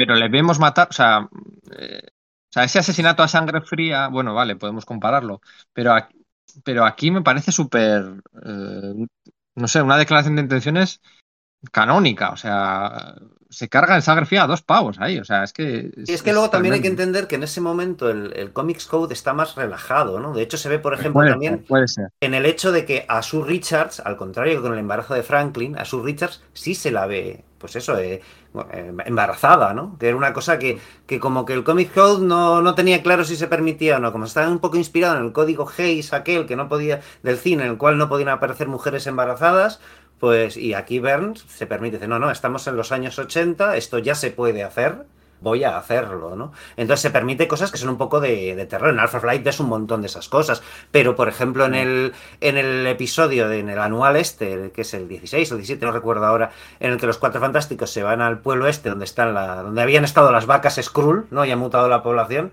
Hostias, eso sí que pone los pelos de punta, no sé cómo decirte. es terrorífico. eso es. Y la misma idea de que he bebido leche Skrull y eso me ha, me ha mutado, estoy convencido de que eso no hubiese pasado el Comics Code de 1960 y pico. Es, que, es, que la introducción de ese cómic, como ella que llega al pueblo, se destropea y, es todo, pues eso, en los límites de realidad, más allá del límite de, puro terror, de qué está pasando en este pueblo. Son todos. Sombra sobre Innsmouth de Lovecraft, es tremendo. Sí, sí, sí, sí, sí, sí. qué miedo. No, es que, es que, repito, tenemos que volver a los límites de la realidad. ¿Cómo le gustaban esas historias de pueblecito aparentemente tranquilo y apacible? Stranger Things, Stranger Things es eso también, ¿no? Un pueblo. Stranger Things hace lo mismo. Eh, Exacto. Eh, eh, los años 80 trataban de recapturar los años 50. Y, esos años Stephen, King. Es Stephen King. Eso es. Los pueblecitos de Stephen King. Eso, eso es muy inteligente por parte de John Byrne, porque tú haces eso en Nueva York. Y no, puedes, no, no, da miedo. No puedes, hacer, no puedes hacer que los ciudadanos de Nueva York se sorprendan Correcto. Y eso se, traslada al lector. Esa sensación de la sorpresa, esa sensación de, del primer contacto con un alienígena, del primer contacto con un androide, del primer contacto, todo eso, al fin, eh, bueno, no lo olvidemos, eh, se han cumplido 60 años del año pasado el universo Marvel, pero por aquel entonces solo llevábamos 20. O sea, cuando John Byrne se encarga de la serie son 20 años, que era una Marvel jovencita, ¿sabes? Pero ya todo eso ya ya había habido contactos, primeros contactos muchas veces. Entonces él lo que hace al llevársela a esos pueblecitos, a esas áreas rurales, eh, a, los que viven allí les impacta. Y entonces a ti como lector también te impacta. Luego cuando hace el Next Men en los 90, coño, es un alienígena, un robot, un no sé qué, los, poderes. Dices, tú dices, bueno, esto si lo hubiera hecho en el universo Marvel no tendría ningún interés, no te hubiera tenido ningún impacto, no habría tenido ningún, no está haciendo nada nuevo. Pero a ser un nuevo universo, eh, Totalmente cierto, ¿no? Pero creo que hay, un, hay otro, mm, otra cosa que es fundamental para ese para ese para entender por qué lo hace en un sitio en un para una vez que estaba para una vez que estaba defendiendo a John Byrne va y me claro no quiero que luego cuando, lo, cuando lo escuches eh, te arrepientas sabes quiero evitar esto como sea. Tú imagínate que te escuches y decir madre, madre mía que eh, ya, ya he retrocedido en, en, mis líneas rojas no no pero que a lo que iba es que es muy que hay otro motivo por el que lo traslada en concreto esa historia al medio rural y es que él es súper apasionado de las tiras cómicas no y entonces ahí se puede permitir eh, hacer homenajes a las tiras de prensa de, Al Cap, ¿no? Y de Lidl Abner, etcétera. Entonces, mm. Eso es, ¿no? Que creo que también es parte, una parte muy importante y que creo que hay que entender con, con este podcast, ¿no? Y, que, y, no solo con este podcast, sino que a lo mejor en, general con los podcasts de, de sala de peligro. Y es que la personalidad del autor, lo que al autor le gusta, el saber que, cuáles son los, la, a, qué presiones editoriales está sujeto, cuáles son sus gustas, sus, sus filias, sus, sus fobias, son muy importantes en el resultado final de las historias, ¿no? Y eso es una de las cosas que, bueno, pues que a veces se nos achaca, ¿no? Que hablamos mucho del salseo, de lo que hay detrás, de lo que pin, de lo que, de lo que pan. Bueno, es que para leer las historias están las historias y no hay nada mejor que los cómics originales para disfrutarlos como tal. El añadido que nosotros damos es por qué se dio eso, porque es importante, porque un tío con un ego tan grande como, como es John Byrne construye una etapa que es aclamada mayormente por los aficionados y no, pero no es aséptica, es muy importante la personalidad de John Byrne, sus gustos, en todo lo que ahí va introduciendo. ¿no? Era un poco el discurso que quería soltar y he, he interrumpido el de Pedro, perdón.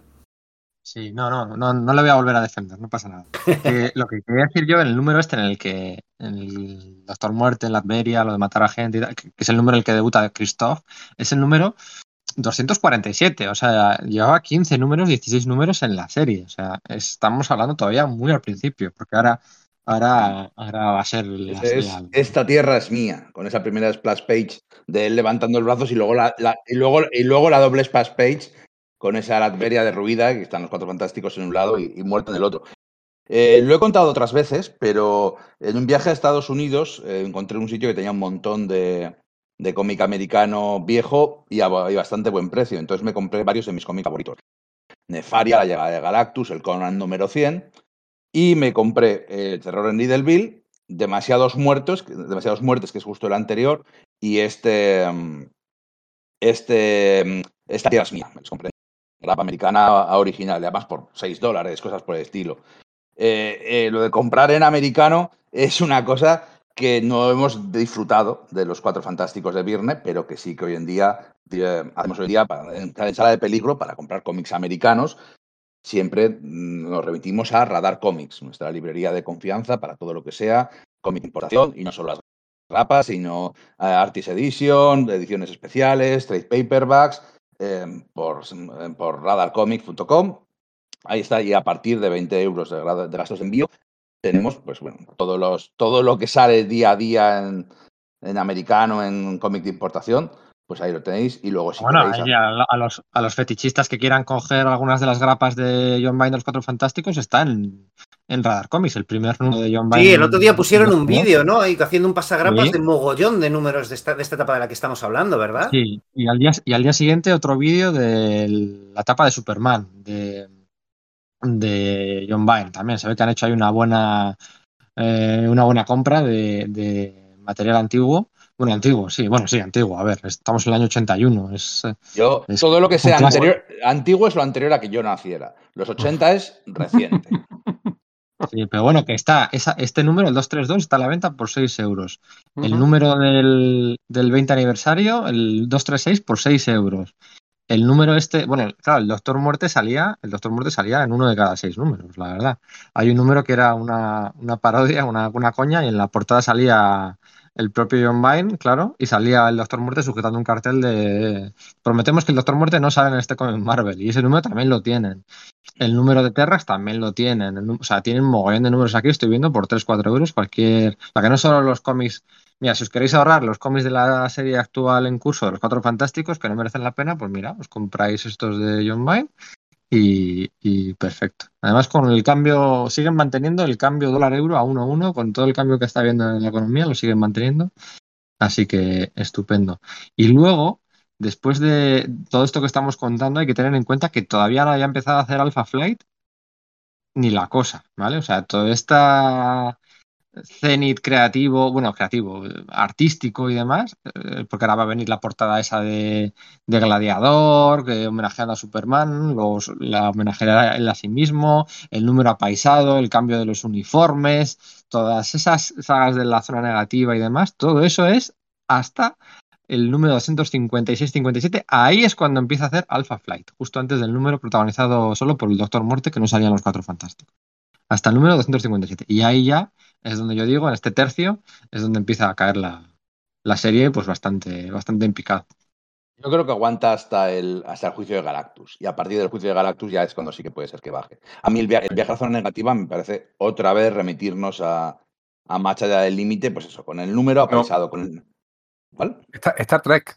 Ahí lo que está es su amor por Star Trek, tío. O sea, es, es los viajes de la Enterprise, descubriendo nuevos planetas, nuevas razas y, y siempre acabando la historia de una manera muy poco espectacular, sino a lo mejor con un giro de guion, con algo que se da cuenta Red Richards de qué pasa ahí y habla con ellos y, y arregla la situación. Era el, el Capitán Kirk, totalmente. Si lo Pues ves con esos es- ojos, lo ves. También, también es Eh, verdad. Íñigo, Íñigo, tú, tú dices que el nivel no empieza a bajar en picado en el 255, que Yo, empieza a di- bajar yo- en picado yo digo en el que, 262.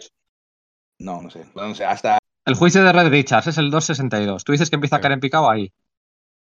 Yo no, no he dicho que yo no he dicho que caiga en picado en ningún momento. Digo que la etapa más fértil creativamente divertida es a- a- Casi te pillo, ¿eh? Casi te pillo. Casi te pillo. Qué tortricero eres. Hoy viene en plan Doctor Muerte, ¿eh? Sí, sí, sí, dice No, que encerrón, encerrón a la que nos ha puesto él a nosotros, ¿eh? Ha venido con Bueno, muchas oye. ganas de, de- de darnos palos. Oye, ¿qué me decís de esa muerte de Terrax? ¿Qué me decís de esa muerte? Bueno, de Terrax y el Doctor Muerte, ese número. mm, bueno, pues. Que si ocurriese en la Marvel de hoy en día, diríamos que no cuela. Y yo creo que en su día tenía intenciones de que colara. O sea, tenía- yo creo que tenía intenciones de que. La de fuera Terrax más- sí, pero la del muerte no. En el mismo número se ve Él como, el, semillas, como sí. el Doctor Muerte tras- eh, traslada su conciencia al, al tío que es, al viandante que está al lado de la tía May observando la Y batalla. bueno es eso. Y cuando llega el punky de al lado, eh, abuela, lo que te ha dicho este tío. Yo Sí. no soy tu abuela. Y si llega hasta aquí mi sobrino, tú verías. Sí, eso, Eso está es universo el Marvel. Muerte no, no es Ahora así, bien, tú ¿no? lo que piensas es que hace una señora de Queens con una bolsa de, de compra en medio de Manhattan. Que Eso está lejos, ¿eh? No, no, no, no creo que fuera Manhattan. ¿eh? No, no, no creo que No. fuera el típico. Porque de hecho estaba en, estaba en un centro comercial. Era o sea, Era un en esa pelea- esto. Sí. sí. Eh, en, pelea en es esa brutal. pelea Sí, le mete una Sí. hostia y sale volando y la, la, la onoma- la onomatopeya le sigue a Ben mientras atraviesa el, del centro comercial. Es Esa leche. pelea es la mejor de toda la serie, ¿eh? Esa Hombre, pelea, no sé, a mí la, número- la de, las del- la de los, los números estos de Gladiator con, con la También, patrulla también. Skrull y tal. O sea, es decir, yo creo que no- lo que no se le puede quitar a Bayern es que en general sus peleas de superhéroes en esta, en esta etapa especialmente son verdaderamente espectaculares y disfrutonas. O sea, es decir, tiene ese rollo, la gente se pega y sale volando, utiliza muy bien a la cosa en ese aspecto, por ejemplo, ¿no? Y, y sin embargo, los conflictos no se solucionan mediante la violencia. La violencia es un estadio intermedio siempre al final es la inteligencia de Reed, eh, cualquier giro irónico, una máquina que construye, siempre está ahí. La bondad, Es ¿no? lógico, la bondad. Entonces eh, Richards decide no, ma- no matar a Galactus y buscarle otros planetas. Claro, eso genera de nuevo territorios morales muy chungos porque ¿qué hace Galactus luego? Se carga el mundo trono de los Skrulls, ¿no? Bueno, a- es peor, Frankie Ray se ofrece como heraldo para ver mundo, así como ver universo, y le, y le dicen, oye, es que le vas a tener que conducir tarde o temprano a mundo habitado. Y dice, bueno, que no pasa nada porque haya una raza menos de hombres de hombrecitos verdes de ojos saltones. Claro, es decir, por mucho, por, por- por algo por el, por el estilo, por mucho menos se cargaron a eh, Jim Shooter mandó que se cargasen a, a Jean Grey, ¿eh? Es correcto, pero como son precisamente el mundo Trono Skrull lleno de hombres, es que lo estaba adelantando, tío, que iba a cargarse el mundo Trono Skrull, que es tremenda esa- ese número. Es que a los O sea, Skrulls eh, vaya vapuleo le mete, o sea, le hace eso, Sí, sí, luego sí, los putea, pierde la capacidad de, de cambiar de forma en el, en el cruce de anuales de los Vengadores y, y los Cuatro Fantásticos, ¿no? Que bueno, claro, la colección de los Vengadores le estaba haciendo su amigo Roger Stern, entonces empezaron a colaborar mucho a partir de la destrucción del, de, sobre todo la destrucción del edificio Baxter, ¿no? Que, que genera Christoph, ¿no? Que me estoy adelantando un poco.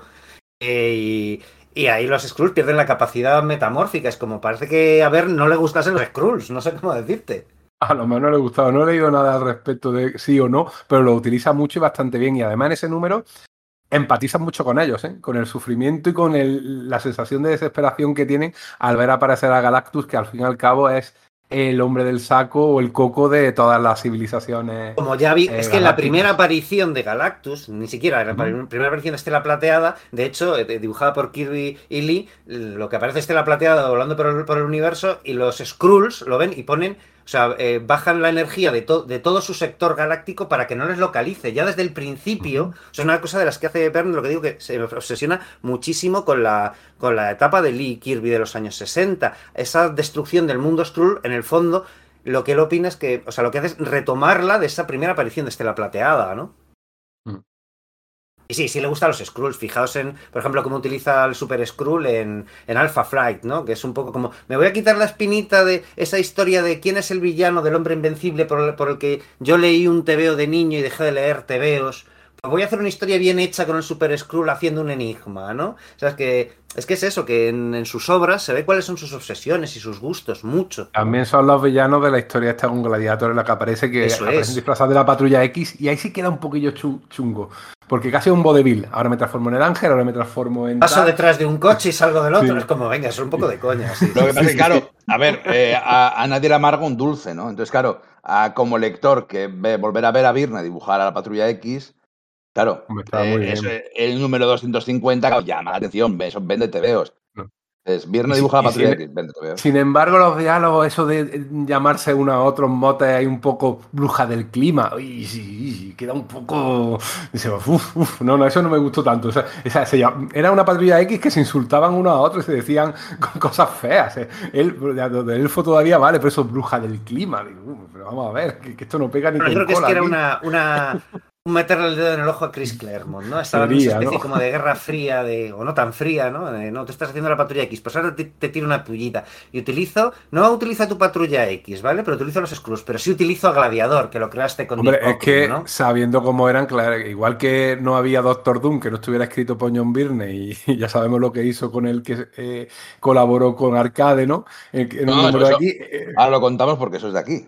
Eso de aquí, claro. Y, y- y justo lo contrario, eh, Claremont no quería que ninguno de sus personajes apareciera en otra serie sin su control y su permiso. Claro, entonces se venga que- de lo de Gladiator, Claro. metiendo el momento en que Lilandra, en la patrulla X, habla con la. Se, se le aparece a Reed Richards y a, y a, y a Sue dormidos diciendo, oye, ¿qué habéis hecho que habéis salva- salvado a, Gala- a Galactus? Que no podía ser cronológicamente porque ese mes la- los cuatro fantásticos estaban en la zona negativa, ¿no? Pero que. Y coge luego Verne y dice, sí, me has hecho esto, pues ahora retomo eso que has pillado para hacerme lo del juicio de Galactus, ¿no? Es como que hay un tiro y daca, un toma y daca permanente entre ellos dos, es hasta cansino, ¿no? No hablemos ya de luego de la resurrección de Jean Grey.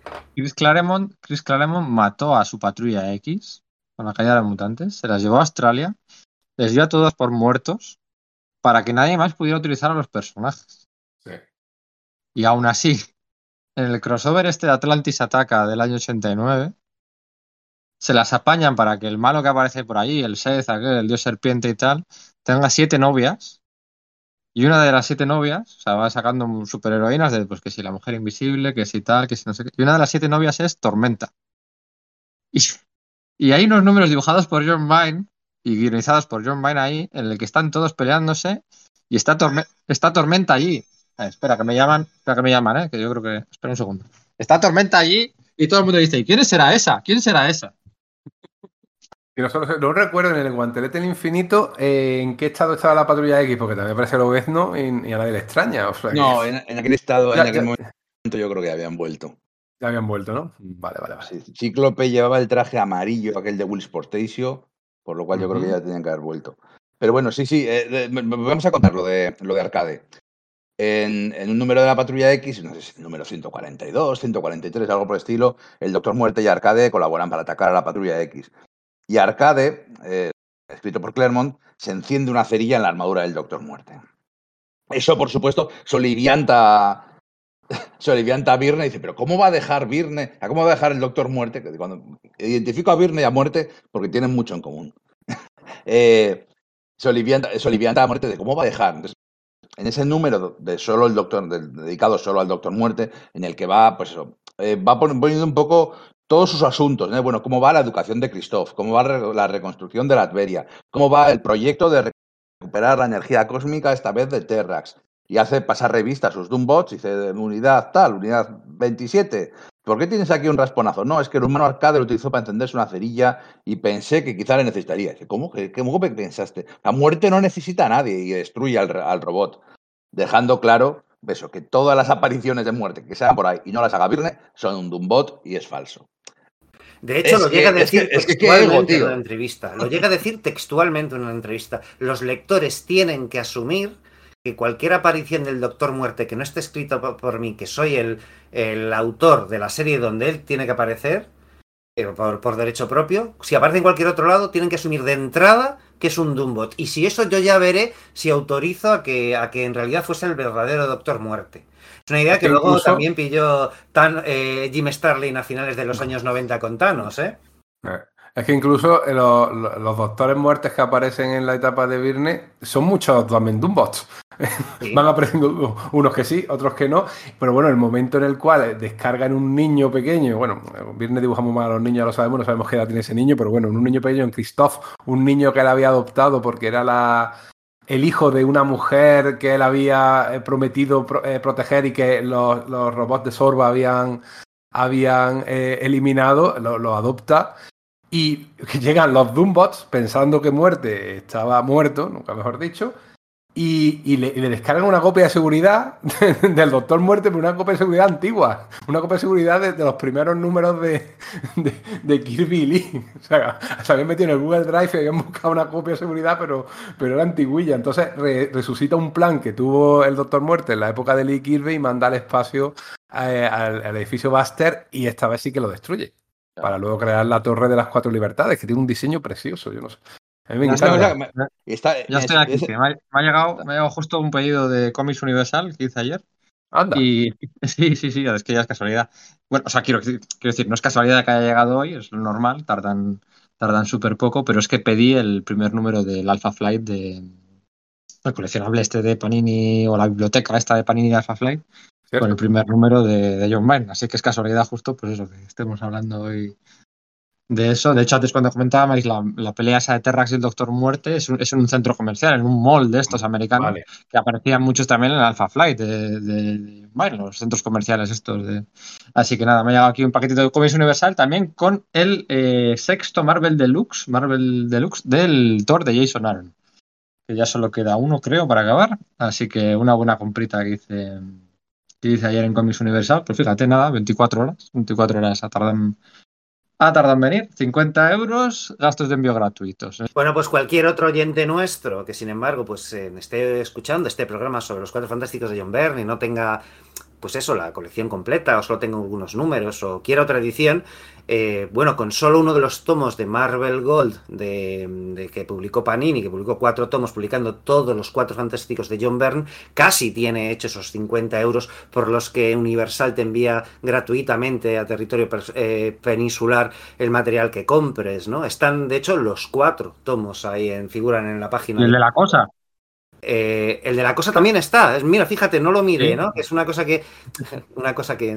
Si es que es eso, que además, fíjate que lo he dicho al principio, ¿no? Que la cosa es también una. Es una colección en paralelo que está, que guioniza John Byrne solo los 12 primeros números, ¿vale? Con dibujos de Ron Wilson. Y que también es fundamental para algunos momentos de engranaje de cosas que pasan en los cuatro fantásticos, ¿no? Esos Bueno, cuatro. estoy mirando. Espera, espera. Tienen, tienen las grapas de Forum. Tienen Sí, las ¿eh? grapas de. Fíjate, ni se me ocurrió buscarlos y no sé por qué, porque efectivamente es que Universal Comics tiene una gran cantidad de material atrasado, no solo las novedades que se publican hoy por hoy en el, en el mercado. Es, vamos, es, es- es flipante.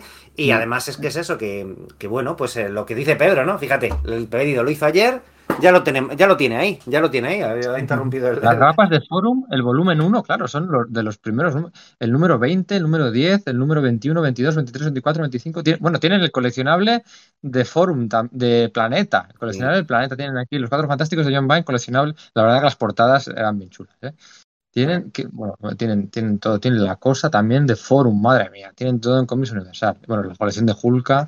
Lo que no sé es cómo me ha salido, porque he puesto, ¿qué he puesto, qué he puesto a buscar? He puesto John Byrne. Ah, claro, es que he puesto John Byrne. y Sale todo lo de John Byrne. Claro. Alpha Fly, bueno, tienen de todo, qué barbaridad, madre mía. Bueno, en esos, ¿eh? en, es- en esos cuatro eh, Marvel Gold también está incluido lo que fue la última historia de Galactus, ¿no? Que era un proyecto que Verne afrontó como autor completo dentro de las páginas de la revista más para adultos eh, que era de Marvel, que era Epic Illustrated, y se planteó una escena situada millones de años en el futuro, con el universo a punto de, de ser ya de, de- viviendo sus horas finales, ¿no? Y con Galactus, bueno, persiguiendo un enigma de alguien que está robando planetas con Nova, Frankie Ray, todavía como su su, heraldo, ¿no?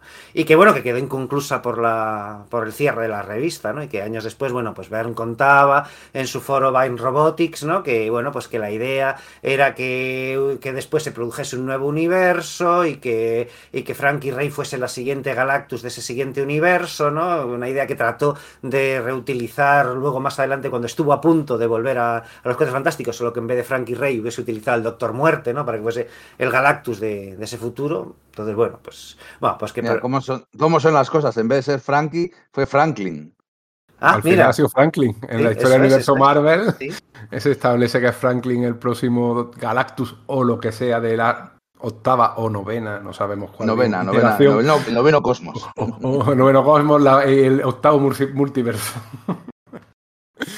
Sí, sí, sí, sí, son ideas que se reutilizan y son, son bastante curiosas. Fue Virne, de hecho, ¿no? El que dijo que, el que estableció, a ver si me lo aclaráis, que eh, Galactus era superviviente de un planeta Ta, pero que era de un universo anterior, ¿no? Fue Bern, eh, ahora mismo no recuerdo, fue junto a varios autores, porque el tema es que ya eh, se había hecho un. eh, Stanley y Jack Kirby habían hecho un origen de Galactus, en el cual el, el vigilante, Watu, ¿no? encontraba eh, a un superviviente de una civilización perdida y lo mete en una cámara entonces, eh, para, mm, pa- para, para salvar su vida, y al salir de esa cámara resulta que es Galactus. Y entonces, cuando eso se, se reedita en los años 80 en un número único de una colección que era como Supervillain Special o algo por el estilo, es que ahora mismo no tengo el dato ¿vale? Pues ahí re- creo que son entre Mark Gruenwald, Roger Stern y John Byrne, puedo equivocarme con los otros dos, ¿vale? Que retocan la cosa para que esa civilización de la que Uatu rescata ese último superviviente sea el universo anterior al- a nuestro Big Bang. Pero efectivamente John Byrne estaba metido en el ajo. Efectivamente, sí, sí, sí. Es decir, eran los, los, los dibujos, eran de esa historia de Galactus dibujada por Kirby, pero los textos fueron ligeramente retocados para incorporar esto, sí. Lo cual nos da una idea del, del amor de John Byrne por la ciencia ficción clásica, ¿no? Que es una cosa que, bueno, pues venimos diciendo de Twilight Zone, obviamente, pero el Doctor Who, Larry Niven, bueno, con Larry Niven también eh, colaborará más adelante en el- la historia de Gansett, en, en Green Lantern y alguna... y- y Harlan algunos- Ellison. Eso sí, sí, todo esto le, le encanta y se nota, se nota muchísimo, ¿no? O sea, es una cosa que... Bueno, Y claro, a los Cuatro Fantásticos le viene bien un TV de ciencia ficción, ¿no? Mira, ahora que ha hablado Pedro, perdón, ahora que ha hablado Pedro del, del cómic de la cosa, que solo está guionizado por él, eh, la verdad es que con todo lo que venero a Virne, con todo lo que me gusta, me gusta sobre todo su dibujo, porque es que no me gusta particularmente la serie de la cosa. Igual que cuando hace los Vengadores, cuando hace los nuevos Vengadores, me gustan los nuevos Vengadores, pero él guioniza los, los Vengadores que lo dibuja Paul Ryan y no me gustan particularmente. O sea, me gusta la serie que él dibuja, pero la que no dibuja él. mm, ah, justo, sea, justito, ¿eh? o sea que Viernes como solo guionista no te acaba de convencer, ¿no? No, la verdad que no. O sea, y luego, y luego hace, yo qué sé, OMAC, que hicimos un podcast sobre, el- sobre todo OMAC, que tampoco es tanto lo que se ha hecho de OMAC, y, y estuvimos eh, cantando parabienes de su, de su OMAC en blanco y negro, que, que es quizás su, última gran, gran obra. Eh, pero solo como guionista, sin su dibujo, no me llena. Pero es que, claro, es que con su. Es que, no sé. Yo Mira, creo que es eh, aquellos números que, que, di- que escribió del Hombre de Hierro, que creo que dibujó. Justo, era lo que iba a que- decir. Con, con Estaban muy bien, ¿eh? Pues yo creo que es la única excepción. a- porque en general estoy muy de acuerdo con lo que dice Íñigo. A mí los. Me gusta John Byrne como autor completo, bueno, este- hasta los años 90, luego hay alguna excepción que sí me, que sí me gusta y tal. Pero cuando escribe me suele. Cuando solo es guionista, los TV me, me dicen menos, excepto estos de, Ujú. de Iron Man de John Romita Jr., que bueno, pues Claro, pero es que es el mejor, yo, o uno de los mejores John Romita Jr. Súper bien entintado, súper bien coloreado, esa historia de fondo Sí. del mandarín, utilizando bien al villano Sí, por fabuloso. primera vez. Aquí salieron en, to- en tomitos. eh. No, aquí salió como complemento, era, era una, una especie de Ah, Marvel Two in One con el ah. Hulk de Peter David. Ah, vale, vale, vale. Eso vale, es, de acuerdo. Yo sé que eran numeritos gordos. Lo sé porque tenemos- La te- continuación con Paul Ryan sí fue en tomitos. Eso es, lo sé Paul porque yo Ryan es- es esa que- etapa de, de Bern con, con Romita me la compré en grapa americana. ¿Vale? Y me la tuve que volver a comprar porque me quería comprar los números de en eh, los números de, de Peter David y del Keun, ¿no? Entonces, pues me, por eso tengo el dato ahí a mano, básicamente. sí. Es que Paul Ryan es el favorito de nadie. O sea, sí, no es malo, es, pero es es, bastante. De hecho, era, era bueno. pero no, no, no, no me, a mí no me daba. Y ojo que cuando No. sustituye a George Pérez en mitad de la saga esta de, de Nefaria en Los Vengadores de Kurt Basiek, al principio le- te da el pego, ¿eh? O sea, es como, ostras, Sí. está ahí muy esforzado. Le pasa, le pasa un poquito como a, a Ron Friends. No- Son muy efectivos, pero no tienen personalidad. A mí me gusta más Ron Friends que Paul Ryan. Mm. Fíjate, quizás por eso rollo de mimetizar otras personalidades Sí. consigue transmitirme más a nivel visceral o emotivo que Paul Ryan, que es como, no, si está bien, si es que me resulta muy difícil ponerle enmiendas concretas, eh, a- que, son, eso, que sus figuras son pequeñitas y entonces están agrupa- Eh. agrupadas en mientas, entonces resta espectacularidad. Mientras que Bern, como bien decía Íñigo antes, hace lo contrario, te trae las figuras a primer plano, entonces Sí, el espectáculo está garantizado, ¿no? Sí, sí, usted ju- juega más con los planos, primer plano, plano general, mientras que estos eh, dibujantes que estoy diciendo son siempre de planos generales. Es raro que te corten los pies. Ah, les ves los pies a los personajes Sí. cuando los dibujan. El dibujante de la cosa de muchos números es Ron Wilson, que era un poco como una especie de protegido de Virne, ¿verdad? Porque también hizo con él eh, lo de Superboxers, si no recuerdo Se mal, llevaban bien, se llevaban bien. O sea, Mm. no sé si era su protegido, porque bueno, eh, Wilson entra a mediados de los 70 en Marvel. Igual sí se conocieron, ¿vale? No, no lo sé. Mm. Y lo que pasa es que era el, era el dibujante de, de la serie de Marvel Twin One, ¿no? La serie de la cosa eh, junto a otro superhéroe en cada número, que era la como la, la iteración anterior de la serie de la cosa antes de que a la cosa se le diese serie en solitario. Entonces, bueno, pues heredó a su, a su dibujante. Pero sí, lo que dices, Bern hizo con él la de Superboxers, pero básicamente porque era un proyecto del propio Ron Wilson, que era un apasionado del boxeo, cosa que se ve, por ejemplo, en el combate que tiene Ben Grimm contra el campeón, ¿no? En esos números de, de Marvel Twin One. Entonces él quiere hacer una historia de ciencia ficción con toques cyberpunk y no sé qué. Y Iron le dice, oye, pues te hago yo los guiones, ¿no? Te hago el- lo que son los textos, ¿no? Que está muy bien en los textos de esa novela gráfica, por cierto, ¿eh?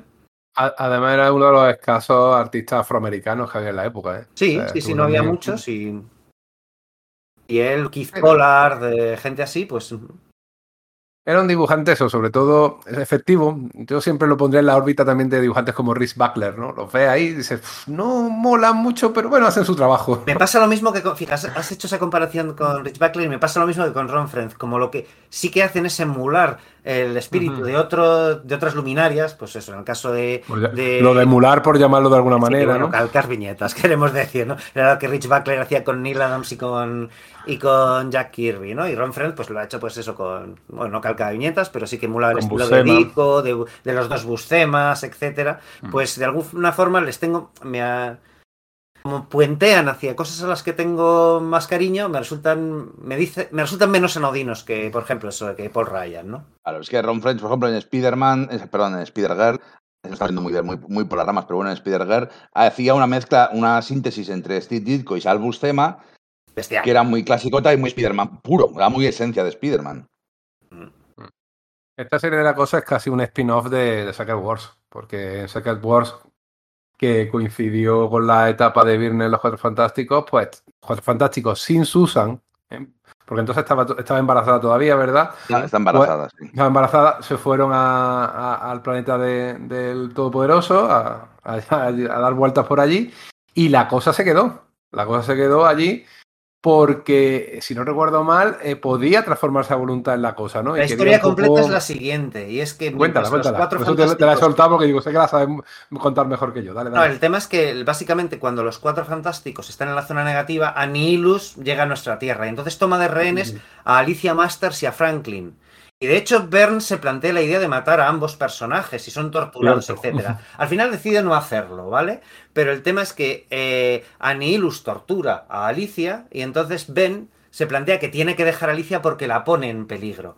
Entonces él está a punto, est- va a dejar a Alicia cuando se, cuando se- eh, de repente son abducidos para ir al planeta de las Secret Wars y una vez allí en el planeta de las Secret Wars, como él ya tiene con la convicción de que va a dejar a Alicia y como Bern ha dejado claro en, uno- en el número este en el que Franklin Richards eh, se hace mayor, el número dedicado a la chica invisible, resulta que, que ben, en- Ben en realidad siempre ha tenido la posibilidad de transformarse, pero inconscientemente tiene un bloqueo porque piensa que Alicia solo le quiere como la cosa, ¿no? Eso lo pone en boca de Franklin Richards, ¿vale? O sea, el Franklin Richards adulto en esa historia es el que dice, si no recuerdo mal, que la cosa no se transforma en Ben Grimm porque no quiere. Porque si lo hace, piensa que le va a rechazar Alicia Masters. Que simplemente que piensa que está con ella por compasión, porque ella tiene compasión y, tal. Entonces, eso lo plantea, esa pista la plantea ahí eh, es, un, cabo suelto que luego retomaría de una forma un poco rara Steven Englehart al final de su carrera, de su etapa en los Cuatro Fantásticos. Y entonces luego va lo de la Secret War. De todas formas, aunque, aunque estamos hablando ya de la Secret Wars, hemos pasado por alto la, el clímax final ese del juicio de, de Richards, que yo había comentado antes. ¿Os acordáis que me parecía un ejercicio de organismo introducirse a sí mismo, que lo hace por todas las razones que sean, porque justo coincidía que ese mes era el mes de los asistentes editores y se lo tomaron todo media chufla. Más que unas razones es la excusa, ¿no? Sí. De Sí, todas eso es. formas, te, te bueno. aseverar que tiene gracia en el sentido de que establece esa idea de que en el universo Marvel los cómics Marvel son la crónica de la aventura de los personajes y que los dibujantes y guionistas son los eh, relatores, son los- como unos periodistas, Sí. como gente que, que cuenta esa historia. Eso sí está guay. Bueno, pero, pero, pero, pero eso lo hicieron en seis o siete cómics del mes de los asistentes ese mes. O sea, esa misma idea la tuvieron cinco o seis Bueno, venía del, venía de Lee Kirby realmente. Y Exactamente. venían Kirby desde el principio y, y todo lo que tú. De hecho, es que eh, no lo comenté antes, en, en el número, es el segundo número de Johnny Storm que comentábamos con la escena de tal. Hay una escena en la que Johnny Storm le, le quema la barba a un pavo de la misma forma que lo había hecho Namor. a, a Namor en el. Cierto, en el cierto, cierto, no lo había visto. es que- sí, sí, sí. Los, los homena- los homenajes se van ya de madre hasta, vamos, a Y todos la lados. Ahora cabeza que le pone a Namor. ¿eh? Sí, y llegaremos a hablar de los cuatro fantásticos y el otra vez el embarazo y un viaje otra vez a intentar salvar, o sea, como con Franklin, pues ahora otra vez, o sea, es que se pasa quizás de largo de homenajes y guiños y referencias y copiadas a Stanley y Kirby. Yo me tengo que ir, estoy, mm, bueno, tengo una, bueno, me tengo que ir. Eh, así que no me voy a poder quedar justo a la parte final, que es la parte peor. Pero bueno, entiendo que vosotros seréis eh, em, completamente objetivos y le daréis los palos en los momentos en los que toca, eh, que no son pocos. Eh, donde había que combatir era lo de hasta ahora y lo que viene ahora, pues eso, lo del final del juicio de Red Richards. Lo del episodio del aborto de Sue, como luego pasa completamente del tema y no lo toca durante números y números, no se ve la reacción de Sue Richards. O sea, acaba un cliffhanger, ha, ha perdido el bebé, porque llegan tarde y tal, ha perdido el bebé. Y luego no se explora eso. El siguiente número es Hulka, Hulka, Hulka. Eh, porque justo antes en ese número había, había sido la vuelta de la Secret Wars. Hablaréis, supongo, un poquito de Terminus. Hablaréis de Nathaniel Richards. Ya he dicho antes que no lo exploran casi nada. Hablaréis de lo bueno que es toda la parte de Hulka y, divertido y demás. La dinámica chula. Hablaréis del número ese de la cosa. Eh, protagonizado por la cosa. Tiene la, tiene él tiene una serie de la cosa y dedica un número de los cuatro fantásticos solo a la cosa que no salen los demás. Y es como, tío, o sea, no me vengas con estas estrategias de marketing porque tu otra serie 90. O sea, es lamentable. Hablaréis de su, otra vez del, del golpetazo, del manotazo de Red Richards y la humillación esa de Red Richards a su para sacarla de lo de Psychoman y Malicia. Hablaréis de más cúpulas, hablaréis de lo de Jean Grey. bueno, hablaréis de todas esas cosas que son interesantes y yo me las pierdo, pero, pero lo escucharé, lo escucharé porque, porque vaya no vamos a hacer no vamos a hacer nada de eso. Vamos a hablar de. Secret No, Wars. Claro, ya, ya lo has hecho tú. Pero eso tú. No, pero bueno, es un poco así, joder, es que se me, es- me da pena porque quería comentarlo, el número del del Secret Claro, Wars estás 2 con el, con el Todopoderoso y la Antorcha Humana, ese número es magnífico, o sea, también hay algunos momentos de lucidez hacia el, al final de su etapa, o sea, quieras que no, está, está guay, ¿no? Ahí teníamos a Wyatt Winfu y compañía. Así que nada, lo tengo, lo siento mucho, pero me tengo que ir y lo he disfrutado, hasta aquí lo he disfrutado, eh, ha merecido la pena. Va, está bien, porque luego cuando lo digas es que te vamos a poner a pared. O sea, no vamos a hablar ni de los cuatro No. fantásticos. En plan, joder, es que Pedro No. me, me cae súper mal. y- Venga, un abrazo, Pedro. Bueno, compañero, continuamos con, continuamos con esto y yo creo que sí que, sí que hay una cosa que, sí que conviene resaltar, ¿no? Y que, que ha apuntado Pedro y que sí que, bueno, pues hemos dicho, ¿no? Que es es- esa idea de que John Byrne eh, puesta, su, su supuesta intención es con esta serie es trasplantar la esencia, o sea, haber destilado la esencia de los cómics míticos de los Cuatro Fantásticos de Lee Kirby trasplantarlos a un corpus de los años 80 eh, bien, funciona, pero efectivamente llega un punto en el que se le va un poco de manos y efectivamente casi parece una especie como de remake encubierto, ¿no? No sé cómo, cómo decirte, al principio es como, no, Eh, captas esencias, haces guiños y son abundantes, pero llega un punto en el que a pesar de que le introduce sus propias cosas, porque bueno, ahí está lo de lo de Hulka, lo de Hulka, eso no, no lo hizo Stanley. Es un movimiento muy valiente. O sea, que dices que la Fue muy valiente. La cosa es sin duda el personaje más popular de los Cuatro Fantásticos. Aún así, también copiaba historias antiguas, más bien de Roy Thomas, eso del abandono, los Cuatro Fantásticos, y Sí, otro eso. personaje viene a sustituir, también tipos sí, de de Kirby, Medusa, ¿no? Medusa, Cristal. eh, Sí, eh, pero, pero no tanto Luke Cage, tiempo. O sea, Luke Cage. ¿cuánto tiempo, es- ¿cuánto tiempo fue Luke Cage miembro de los Cuatro Fantásticos? No, muy, poco dos- número. dos números, tres números, algo así. Es que Ah, pagamos. viene, Hulka viene, viene a quedarse y se convierte en parte de los Cuatro Fantásticos ya para siempre. O sea, quiero decir, no hay duda de que Hulka es de los Cuatro Fantásticos, de que es parte de su De lore. hecho, cuando Eh, eh, abandona los cuatro fantásticos, no vuelve a brillar tanto hasta que Bern la retoma. Y luego sí, Dan Slott la, la ha sabido utilizar muy bien y tal. Pero cuando vuelve a los Vengadores. eh, con- y fíjate que es en manos de Roger Stern, quiero decir que amigo de Bern y guionista hipercapaz, pero no llega a molar tanto como, como el tiempo que está en los Cuatro Fantásticos, ¿no? Porque añade además esa. O sea, retoma muy bien ese rollo de, vale, necesitamos un miembro súper fuerte, pero además es un miembro femenino y queda más equilibrado el rollo, me parece más de los 80, a pesar de ese machismo que se puede acusar a ver, ¿no? Por no hablar de su rollo de su obsesión con las parejas de edad muy dispar, ¿no? El hombre muy mayor y la, y la, y la mujer muy joven, ¿no? Eh, bueno, el caso es que con, con Jennifer Walters hace una- una- un personaje que es empoderado del todo, ¿no? Que hasta entonces se había dejado ver que, él, que ella había conseguido que la tragedia y la transformación en Hulka no le afectase como a su, como a su primo Bruce, que había sido, había conseguido mantenerlo bajo su control, ¿no? Era resiliente antes de que existiera el término resiliente. eso es, ¿no? Y- pero lo lleva a su máxima expresión porque ella disfruta con su, con, su nueva naturaleza, la convierte en un pro y no en una contra, no en una maldición. Y vamos, en la, en la novela gráfica que Bern le dedica en exclusiva a Hulk, donde el cambio a, Jennifer Walters deja de poderse dar, se vuelve eh, irreversiblemente Hulka.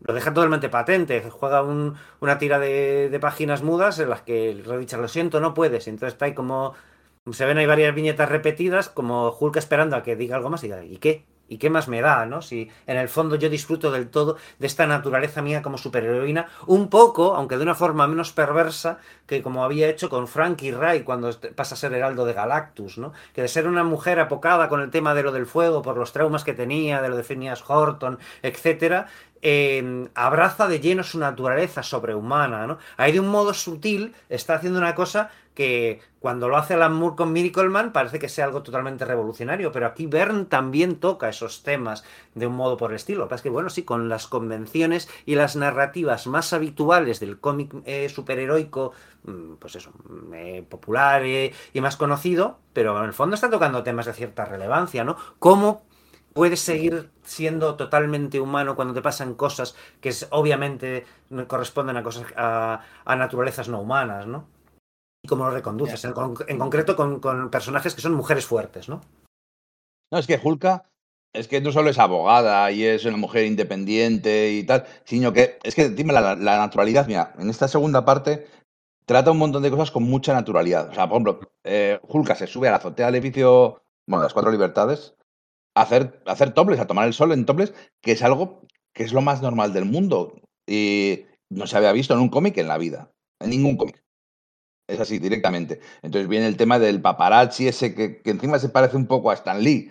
Lo cual no sé por qué viene, pero se parece que lleva el peluquín como Stan Lee, de un paparazzi que tiene una revista de mala muerte y le saca unas fotos en dobles y tal. Eh, y bueno, pues es una, es una aventurilla, es una cosa, pero es una cosa muy simpática.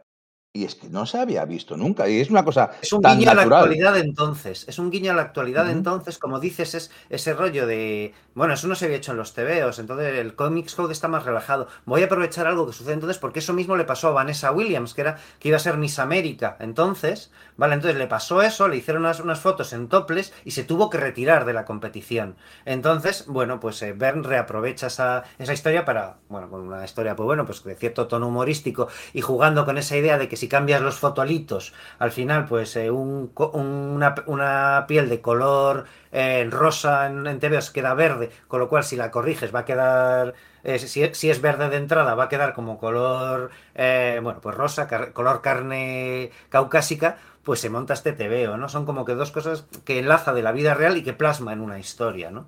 Y que, bueno, pues efectivamente, pero que efectivamente tal y como lo, afronta Hulka, cómo se enfrenta al tío que en el fondo le está haciendo chantaje, Joder, está muy bien, está muy bien y es imposible no querer al personaje de Jennifer Walters, Hulka, en, esta, en, este tramo final de, la, de los Cuatro Fantásticos de Bern, yo creo. Y, o por ejemplo, la relación con Wyatt, eh, Wyatt Winfoot, un personaje que había aparecido anteriormente como amigo de John Stone, a mí me encanta. O sea, una pareja como no se había visto nunca en el universo Marvel.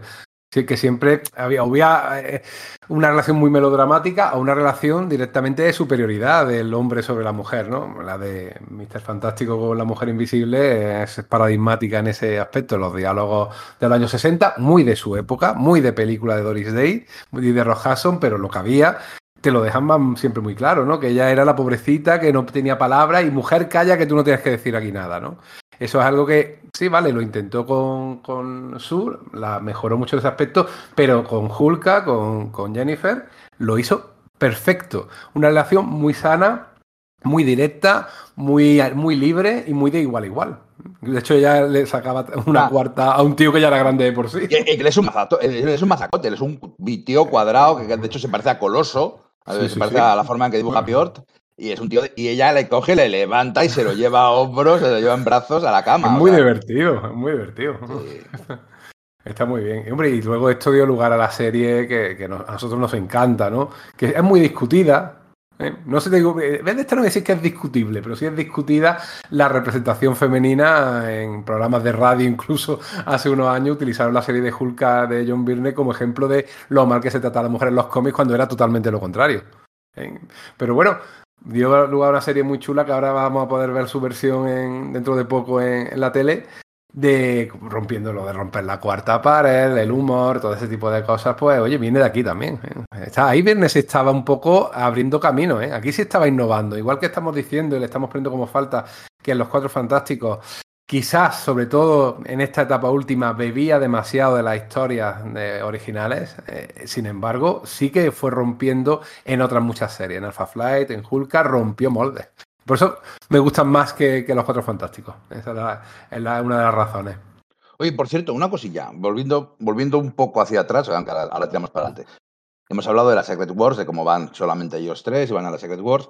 Y Secret Wars es uno de nuestros grandes. Eh, de nuestros grandes perpetuos, podcast perpetuos. Nunca, nunca hemos hablado del podcast de Secret Wars, aunque yo llevo queriendo desde el primer número. Y pero, pero fíjate, ahora voy a aprovechar que no está Pedro y así cuando lo oiga se enfadará conmigo. Pero él decía, es que yo no quiero que sea un podcast normal, quiero que sea darle una vuelta extra, darle un, un giro especial, igual que hicimos con el podcast de, Civil War, que nos quedó muy chulo. Entonces yo voy a pedir la colaboración de los oyentes eh, para que nos digan en redes sociales, para que nos comenten en Twitter o, en iVoox. Eh, oye, ¿qué podemos hacer? ¿Qué, giro podemos hacer? De- ¿O de verdad queréis un, vale la pena ver un podcast de Secret Wars o todo el mundo ya se lo sabe y está más visto que el TVO? ¿O por dónde podemos atacar? Venga, dadnos ideas y, o dadnos una excusa para hacer el podcast de Secret Wars. Y ahora ya, hecho este disclaimer, tiramos para adelante. Bueno, podemos de hecho es, es seguir para adelante hasta la Secret Wars 2, ¿no? Que es el momento en el que el Todopoderoso llega a la Tierra y cuando se producen ese esos episodios infames, ¿no? Del, de, bueno, pues, los que, bueno, infames, o sea, el caso es que Leído tiene su, o sea, lo que sucede en ficción tiene sentido. El hecho de que, bueno, pues eh, Su está totalmente, tiene una cantidad de sentimientos negativos mm, encerrados después de su aborto, de, de cómo la han dejado atrás en aventuras porque está embarazada, etcétera. Entonces el villano Psycho Man y su secuaz, el aborrecedor, utilizan esa, es- es- esos, esos sentimientos enclaustrados para convertirla en una villana, malicia, con un traje ahí, bueno, pues totalmente BDSM, despliegan totalmente el lado más destructivo que no se había visto hasta entonces prácticamente de los poderes de la mujer invisible. Bueno, en ese momento todavía chica invisible, que es aquí donde se produce el cambio, ¿no? Y la convierte en una villana hasta que Reed Richards, claro, si tú solamente miras las viñetas, lo que parece es que le da un bofetón a su esposa rebelde y esta se viene abajo, ¿no? En el texto está bien explicado que lo que pasa es que el, el Psycho Man ha transformado su amor en odio. Entonces, como está, digamos, eh, lanzando continuamente un rollo de inversión de los sentimientos, si Red, Reed sabe que si le, la pega un bofetón, ella le va a odiar. Entonces ese amor, eh, perdón, ese odio se transformará en amor de nuevo, ¿no? Está justificado de una forma totalmente alambicada, pero se cuida de hacerlo. Pero claro, es que el resultado final es que básicamente, oye, ¿qué haces que la estás liando? Paz, bofetón, ala, ponte a llorar y, eh, y- y tiramos para adelante, ¿no? Y es lo que resulta verdaderamente, bueno, pues terrible y vergonzoso de esto. Ojo, es lo que digo, Bern parece que es consciente del problema y se ocupa muy mucho de justificarlo. Pero es que la justificación no, no, no compensa la potencia de lo que, de, de lo, que, de lo que, lo que su texto da, ¿verdad? No, sí, está claro. Ahí no, no lo llegó a, a plasmar bien porque mm, me da la sensación todos estos números que ya estaban retiradas. O sea, esa- ahí ya hay cuesta abajo. Las ideas son buenas, las intenciones son buenas, pero la realización no era la más adecuada. Y No, eh, la doble flash page de Nueva York ardiendo es muy potente. Sí, Da, crea una eso sensación de agobio. tal. O sea, esa parte está bien. o sea, técnicamente sigue siendo muy potable todo y sigue teniendo un montón de cosas muy chulas, pero sí que es cierto que aquí ya va un poquitín. A ver, hay una cosa, o sea, pensando cronológicamente, Secret Wars 2 sucede al tiempo, que es cuando suceden estos números, ¿no? Sucede al tiempo que su etapa final en Alpha Flight, ¿no? Y es, notorio en su etapa de Alpha Flight, el tío ha declarado muchas veces que estaba aburrido de Alpha Flight, que no había conseguido hacerlos bien, que bien, lo que quieras, ¿no? La, cuestión es cómo afecta esto a los cuatro fantásticos, ¿no? Claro, el tema es que Bern, su obsesión por la Marvel primigenia le tiene totalmente atenazado. Con los Cuatro Fantásticos lleva cuatro años jugando y el tío está fantaseando con, jo, y si cogiese otro, otros personajes de la Marvel original, entonces yo creo que eso, que mm, creo que Tom DeFalco es, ya, está con, con Spider-Man, que acaba de empezar con el traje nuevo, no puede pillarlo. Walt Simonson está con Thor. Eh, y dice, joder, Hulk, ¿y Hulk? ¿No molaría hacer Hulk? Y entonces empiezas a sonar con, con hacer Hulk, y por eso hace ese intercambio de colecciones con Bill Mantlo, Bill Mantlo y Mike Miñola se quedan con, con Alpha Flight, y él se va con Hulk. A esto lo que voy es al asunto de que él ya ha perdido el interés. Además está teniendo otro problema, y es que su relación con, con Jim Shooter está cada vez más deteriorada. Ha habido todo un, esto no lo hemos hablado, pero ha habido todo un baile de editores a lo largo de toda esta etapa. Primero está Jim Salicrup, ¿vale? Y entonces Jim Salicrup en entrevistas que hacen, que hacen conjuntas con Bern, como que se ríen diciendo, jo, si es que soy tu editor amaestrado. Entonces lo quitan de medio y meten a Tom DeFalco. Tom DeFalco no dura ni cinco números, no llega a durar el viaje a la zona negativa. Carol Potts edita un solo número, el de, el de muerte en, en solitario. Luego llega Bob Budiansky, con Bob Budiansky se llega a llevar bastante mal. Y después llega Mike Carlin. No sé si de hecho me, me- me he saltado alguno. Y con Mike Carlin ahí tiene mala relación, pero él entiende que no es un problema de Mike Carlin, sino que Mike Carlin está siendo permanentemente presionado por Jim Shooter porque... Bueno, según la versión de Bern, eh, Shooter le tiene envidia porque es la estrella y, y Shooter tiene claro que la estrella tiene que ser Marvel y por tanto él, Jim Shooter como editor, bueno, pues eso, claro, son choques de egos enormes, ¿no? Y luego, bueno, pues claro, están eh, dentro de muy poco tiempo, será la jugada de la...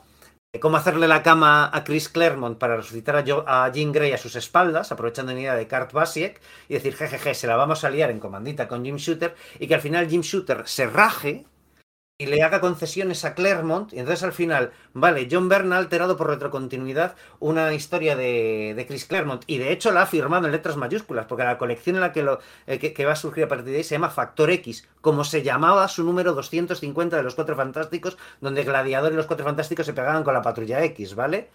Y lo ha alterado media- mediante retrocontinuidad, pero las páginas de los Cuatro Fantásticos que realizó John Byrne haciendo ese cambio, resulta que sí fueron alteradas a petición de Claremont por Batch Guys para que se ajustasen más a las caracterizaciones que él tenía en mente para hacer control de daños con lo que iba a pasar. Entonces su obra realmente se ve alterada. Le sale el tiro por la culata de algún modo y empieza a rayarse. Él empieza a rayarse y pierde, es notorio que pierde el interés. Además, eso, a finales de 1985, su contrato en exclusiva con Marvel eh, expira y su quemazón es tal que en vez de renovarlo decide seguir como freelance. ¿Vale? Él no tiene pensado abandonar Marvel en ese momento. Pero Dick Giordano le llama y le dice, oye, hace poco, porque bueno, eso no lo hemos contado, pero hay un momento en el que, eh, pues, bueno, lo hemos contado en otros podcasts, ¿no? Que, que Warner le ofrece a Marvel la posibilidad de utilizar a los personajes de DC, al final eso no sale, pero John Byrne se queda como con las ganas de haber redefinido a Superman. Entonces Dick Giordano le dice, en ese 1986 que está a punto de empezar, dice, oye, vente a DC y haz esto con Superman. La intención de Byrne es simultanear las dos cosas, ¿no? Pero en el fondo ya tiene su corazón en Superman, ¿no? Quizás no en ese momento, ni nos estamos adelantando, pero el hecho de que su corazón esté en Superman y no en los Cuatro Fantásticos, o que esté en No, Hulk y- y, no en los Cuatro Fantásticos, se, nota se mucho en los nota. Cuatro Fantásticos. Se, se nota porque los tebeos siguen estando bien, siguen teniendo cosas muy chulas, ese viaje a la zona negativa y luego hacia el pasado a matar a Adolf Hitler y tal. Sigue habiendo historias chulas, pero no tiene la misma chispa y hay, y hay unas cuantas historias mediocres por el medio. Pero claro, cuando luego empieza a hacer Superman, que es cada puta viñeta, es icónica, Claro. Y, y- y cambia, Las y cambia el viñetas cómic. históricas se ven hasta en, esa, en ese viaje en el tiempo. La portada de, de uno de los, de los números es la portada del Action Comics número uno, solo que en vez de con Hulk, en vez de con Superman. O sea, está tirándole pullas a Marvel dentro de la propia Marvel. El modo en el que arregla el desaguisado este de continuidad de el Doctor Muerte ha aparecido en Secret Wars, pero no podía aparecer porque en teoría estaba muerto. Bueno, en realidad no estaba muerto, estaba ocupando el cuerpo de otro tipo, ¿no? Que ahí es donde se desvela y el hombre imposible, el hombre invencible de nuevo, el hombre invencible con el que dejó de leer TVOs de los Cuatro Fantásticos, pues aquí está con el hombre invencible de nuevo a punto de dejar de hacer TVOs de los Cuatro Fantásticos, ¿no? Pues el, modo en el que lo desvela metiendo al todopoderoso de, Jim Shooter como metiéndole el dedo en el ojo diciendo Has cometido un error de continuidad. Ahora voy a utilizar un Deus Ex Machina utilizando tus propias creaciones. Es que no- el, el impacto que tienen las cuestiones personales de Bern, su ego y sus. Y bueno, los egos de los que le rodean. Es que qué mala baba tenían todos. Eso es, o sea, es un choque permanente y eso, eh, si no sabes todo esto y lees las historias, te parece que las cosas mm, no tienen sentido, que van como que sin pies ni cabeza, ¿no? Que a qué viene esta salida. Entonces yo creo que es lo, eh, o sea, a ver, eh, entiendo que mucha gente que lo lee y este tramo final le parece peor, eh, sabe estas cosas y a pesar de eso le parece peor y hay motivos para ello. Pero si es que encima no lo sabes, dices, es que esto, ¿qué, qué coño está pasando con esta colección? Nada tiene ningún puto sentido. Explicaciones de retrocontinuidad que lastran la, la acción, la- las tramas y la interrelación de personajes. Lo único guay que tiene es eso, que por fin a la chica invisible, después de hacerle algo a Psycho Man que no se acaba de ver, posiblemente ejecutarlo de forma sumaria y aquí no pase nada, para con el resto de sus compañeros, pues asuma por fin el, el título de La Mujer Invisible, en vez de, en vez de La Chica Invisible, ¿no? Mm. No A mí hay una cosa que me gusta mucho de toda esta parte, es que aprovechando que Ben se queda en el planeta del, del todo, en el planeta de los simios, en el planeta del todopoderoso, eh, Alicia y Johnny empiezan a tontear y empiezan a salir de una forma supernatural. O sea, Sí, le funciona muy bien.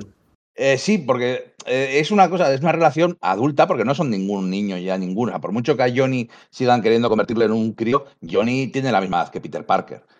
Y ya no es ningún crío. En aquella época aquí tenía veintitantos años, 24, 25 años, ya tiene su experiencia, es un superhéroe veterano.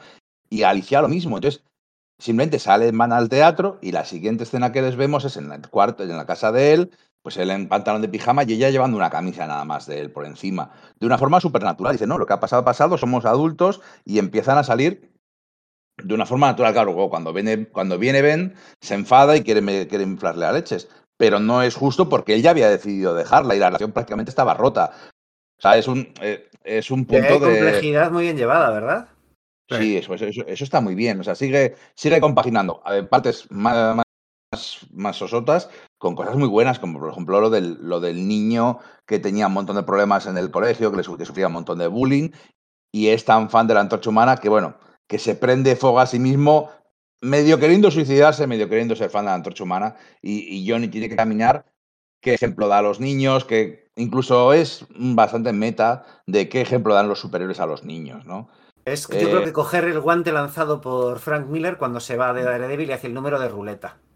Sí. Es básicamente el mismo mensaje de plantearse qué es lo que tal, pero yendo un poco más allá de Miller y siendo un poco más favorable al cómic de superhéroes, porque el Todopoderoso le muestra que esa situación ha sido dada por una situación de abandono de ese niño, de bullying, etcétera. Y además aprovecha para tirarle un guante a la cara a todas esas leyendas urbanas, ¿no? De niños que se ponen una capa y vuela y, y para parecer Superman y se suicidan, o con Tarzán, o, o, bueno, el motivo por el que en teoría la antorcha humana no había aparecido en la serie de los cuatro fantásticos de dibujos animados de los 70, que se decía, no, es que no se ha hecho para que los niños no se prenden fuego, no, señores, no se había hecho porque el personaje tenía comprado los derechos de otra empresa en ese momento, ¿no? Entonces es un número super meta, super meta. Sí. Ahí tiene una de, las eh, de las mejores viñetas o mejor secuencia de viñetas que, que hay en toda la colección están en ese número, que es cuando Johnny sale del hospital y, le, y se siente culpable de lo que le ha pasado a este crío y va a decir su flame home, ¿no? Llamas a mí y salir volando y de repente se arrepiente y pide un taxi para ir a... Como diciendo, no, ahora no estoy yo como para prenderme en llamas y simbolizándote que él está pensando que sea incluso en abandonar, ¿no? Eh, su, papel heroico porque piensa que ha hecho daño sin querer y que su papel y su ejemplo no es positivo, que es lo que le demuestra el Todopoderoso. Que sí, que su papel es muy positivo como héroe y que ese niño, lo poquito que tuvo de alegría en la vida fue precisamente eh, ser fan de, de, la antorcha humana, ¿no? La necesidad de héroes, en definitiva. Sí tengo que decir eh, algo aparte, que al niño que se puso una capa y se tiró por una ventana, eh, es cierto porque era vecino mío, ¿eh? ¿En serio? Vale, vale, vale, vale. No sé, que todavía lo veo con toda su barba y sus 40 y bastantes años y le llamamos en el barrio el niño de la capa. ¿eh? Vale, no, no sabía, no sabía. este tío me, me, me, me lo había contado. Por, sí. mi cuenta, por mi parte ya lo, ya lo sé. No, no, no, es decir, eh, que, que, este crío que casi se tira con la ventana de pequeñito con un, con un, con un trapo en la, la madre casi, casi le da algo, ¿eh? y vivía alrededor de mi calle. Y ya tengo Saludos, José Luis, y tal. Bueno, volviendo a una cosa, a lo del romance de Johnny y, y, Alicia, y me sorprende que esté tan bien llevado, sobre todo porque en realidad fue improvisado. Porque la idea original de Verne era que Johnny Storm se liase con la mujer de un hombre paralítico. O sea, si genera ese, ese, un triángulo retorcido de responsabilidad moral para con qué estás haciendo. Pero es que eso es el amante de Lady Chatterley en la novela claro, de Lawrence. Entonces en el momento dijo, bueno, ¿qué estoy haciendo? Y dijo, bueno, tengo el equivalente de un hombre paralítico eh, mentalmente de algún modo con la cosa. Así que lo John Byrne, que es una novela que estuvo 80 años prohibida en la mayoría de países anglosajones. Pues fíjate, por era su idea original, ¿no?